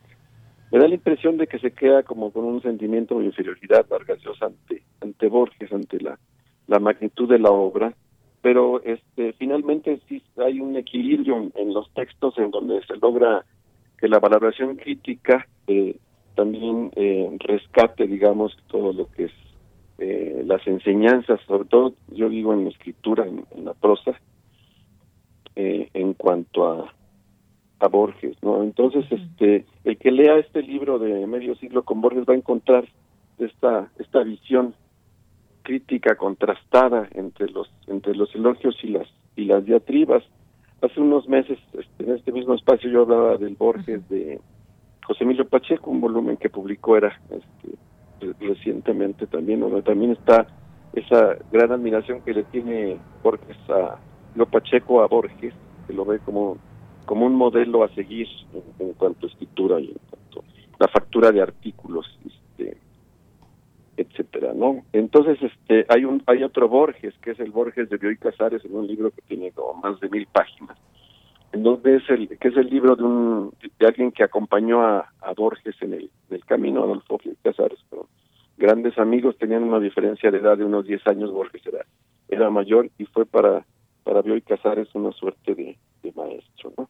Entonces, con Vargas Llosa tenemos esto, un, yo, yo lo llamaría un testimonio crítico, eh, este, a la vez lleno de, admiración y de elogios y a la vez este, eh, con sus distancias en cuanto a, al personaje político sobre todo no y este incluso dice Vargas Llosa que, el, que haya sido desdeñoso por la política no no deja de, de, marcarle en ciertos en ciertos momentos en los que aceptó reconocimientos de Pinochet, por ejemplo, en Chile, o, que avaló la, alguna de las muchas dictaduras que hubo en, en Argentina, ¿no? Entonces, lo interesante del libro es esto, que, que, vamos, hay como un vaivén entre el, yo diría que entre el elogio y la, y la diatriba, pero siempre argumentado, que es, es, lo interesante, ¿no? Que hay una argumentación de, de sus, digamos, de sus filias y, de sus fobias hacia hacia el mismo personaje, ¿no? Entonces, este, a pesar de que marca esta esta distancia con él en esos terrenos, uno es novelista, sobre todo el otro es ensayista y cuentista, uno es realista y el otro fantástico, se, se logra un diálogo que, que, me parece que es válido y que es y que es importante. Así es. Bueno, pues muy buena recomendación que nos haces, medio siglo con Borges, sobre todo por estos eh, elementos que nos platicas, estas eh, parte de esta lectura que nos haces, que nos da la oportunidad de saber qué eh, o cómo veía, admiraba este novelista al escritor de cuentos, de de poemas, que es Jorge Luis Borges. Y pues muchas gracias, Alejandro. ¿Algo más que quieras eh, con lo que quiera cerrar la sección. Sí, pues es, una edición de, de Alfaguara, ahora que, que no teníamos acceso a las, a las librerías, están abriendo ya algunas de ellas, se puede, se puede comprar este por, por vía electrónica. Eh, creo que los textos finales son como de un poco de reconciliación con, con Borges, pero no no, los, no me adelanto a ellos, pero hay un, me parece interesante la relación que, establece Vargas Llosa entre Borges y Onetti, como creadores, porque Onetti también es de los que parecen realistas, pero Onetti crea un territorio personal que es Santa María, que viene un poco de Yocnapatagua, de, de Faulkner y de que, que, también es una suerte de Macondo o de o de Comala y que, eso lo vuelve también una una una gran fantasía este, muy estacionada en, en, las realidades del relato no y hay un viaje en globo que es este entrañable porque habla de la etapa final de, Borges y de este este cumplimiento digamos de una historia amorosa que parece que, le faltaba a Borges al conocer a, María Kodama. Entonces el libro logra, llega a ser como muy, muy redondo, muy entrañable, y creo que no hay que espantarnos cuando hay diferencias políticas, no diferencias de enfoques, sino que en este caso como que se agradece que, que en principio Vargas Llosa marque sus distancias con el personaje y luego lo aborde en, en esa forma como de contrastante que él, que él lo mira, ¿no? Muy bien. Pues Alejandro Toledo, muchas gracias. Nos escuchamos en 15 días. Que estés muy bien, Deyanira. Nos vemos. Hasta luego. Muy buenas tardes. Continuamos. Cultura RU. Bien, pues le doy la bienvenida a Montserrat Muñoz. En esta semana nos acompañará en la sección de Cultura. ¿Qué tal, Monse? Buenas tardes. Hola, ¿qué tal? Muy buenas tardes, Deyanira equipo de Prisma RU, querida audiencia, agradezco. Monse, dígame. Te perdimos tantito. ¿Aquí estoy? Ahí estás. Adelante. Eh, ¿Me quedé en el agradecimiento? Sí. ok. Pues muchas gracias a ustedes por hacerme parte de esta contribución a la sección de cultura, donde saludo también en presencia radiofónica a nuestra compañera Tamara Quirós, a quien ustedes ya conocen en este espacio. Y bueno, pues para atender a la invitación que de manera libre se me ha otorgado, quisiera hacer un llamado a amistades valiosas del camino que hoy por hoy abren ventanas al mundo. Me parece importante eh, conquistarlos el día de hoy con tres flechas. Tenemos tres invitaciones que van directo a sus oídos y que sé que llegarán a su corazón porque hablaremos de teatro, de danza y de música. Primeramente, la recomendación es de teatro de Cultura UNAM donde acudía Maite Valencia. Ella es una compañera de mi generación en ciencias políticas y mi referente número uno en obras escénicas. Y ella nos recomienda que compartamos, que estemos al pendiente, porque el martes 30 de, de julio estará ya disponible un video con una obra que se llama Mujeres decididas e insistentes que lavan y remiendan sus propios calzones. Así como lo escuchan, es una obra de nueve mujeres que mantienen su sana distancia y virtualmente nos presentan esta puesta en escena, en escena sobre el empoderamiento femenino, la determinación y una isla desierta donde comienza otra historia escrita a la vez por ellas mismas, que son mujeres. Toda la información les voy a dejar tres tuitazos para que puedan acceder a la obra de teatro, para que conozcan a Maite, que es parte de la agrupación de críticos y periodistas de teatro. Pues así valiéndome de ese grito y de ese poderoso grito también cultural, pues nos vamos a el desierto de Rajasthan en la India, porque si son apasionadas o apasionados de la danza, los invito a seguir a la gran bailarina Claudia Llanos, ella es una mexicana que está trabajando con la comunidad Calvelilla, es una tribu seminómada autodenominada Zapera, que quiere decir serpiente, y bajo este símbolo han difundido la danza tradicional del lugar por medio de la combinación del movimiento con la música, los vestuarios y el trabajo en comunidad. Son clases en línea con maestras de allá en la India y la iniciativa se llama Calvelilla World. ¿Quieren unirse a esta comunidad? Les dejaré una foto del vestuario que es muy llamativo para que anime su curiosidad y para que todos los interesados buscan estas maestras y conecten ya sea a través de el computador con su cuerpo, con el movimiento, con los ojos y miradas de esta tribu que estoy muy segura les va a fascinar. Y la tercera invitación es obviamente una fiestota de Balkan, Swing, Jazz, fusión con música del mundo a cargo de los Caber, quienes son unos grandes, grandes, grandes de Ixtapaluca que están haciendo un concierto virtual el 29 de julio, 29 de julio a las 2 de la tarde será para Europa, o sea que es también internacional, y a las 9 de la noche aquí en México. El boleto nada más y nada menos está en 50 pesitos.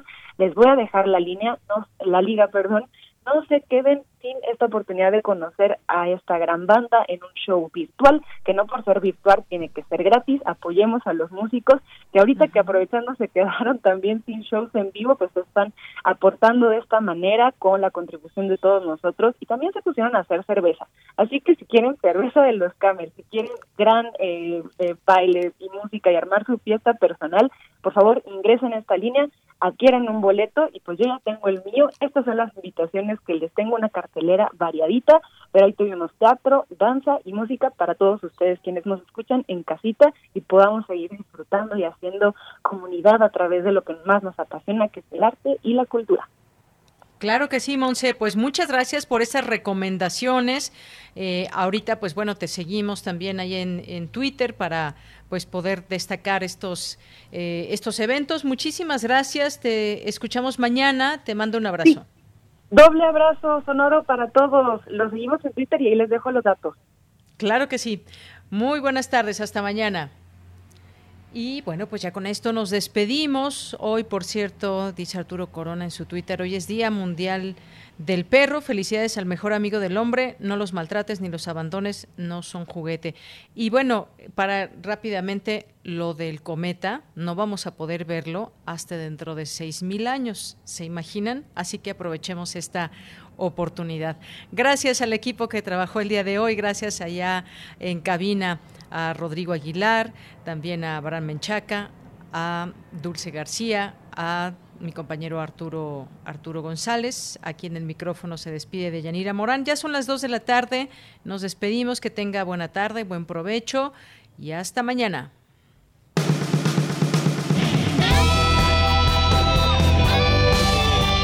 Prisma RU. Relatamos al mundo.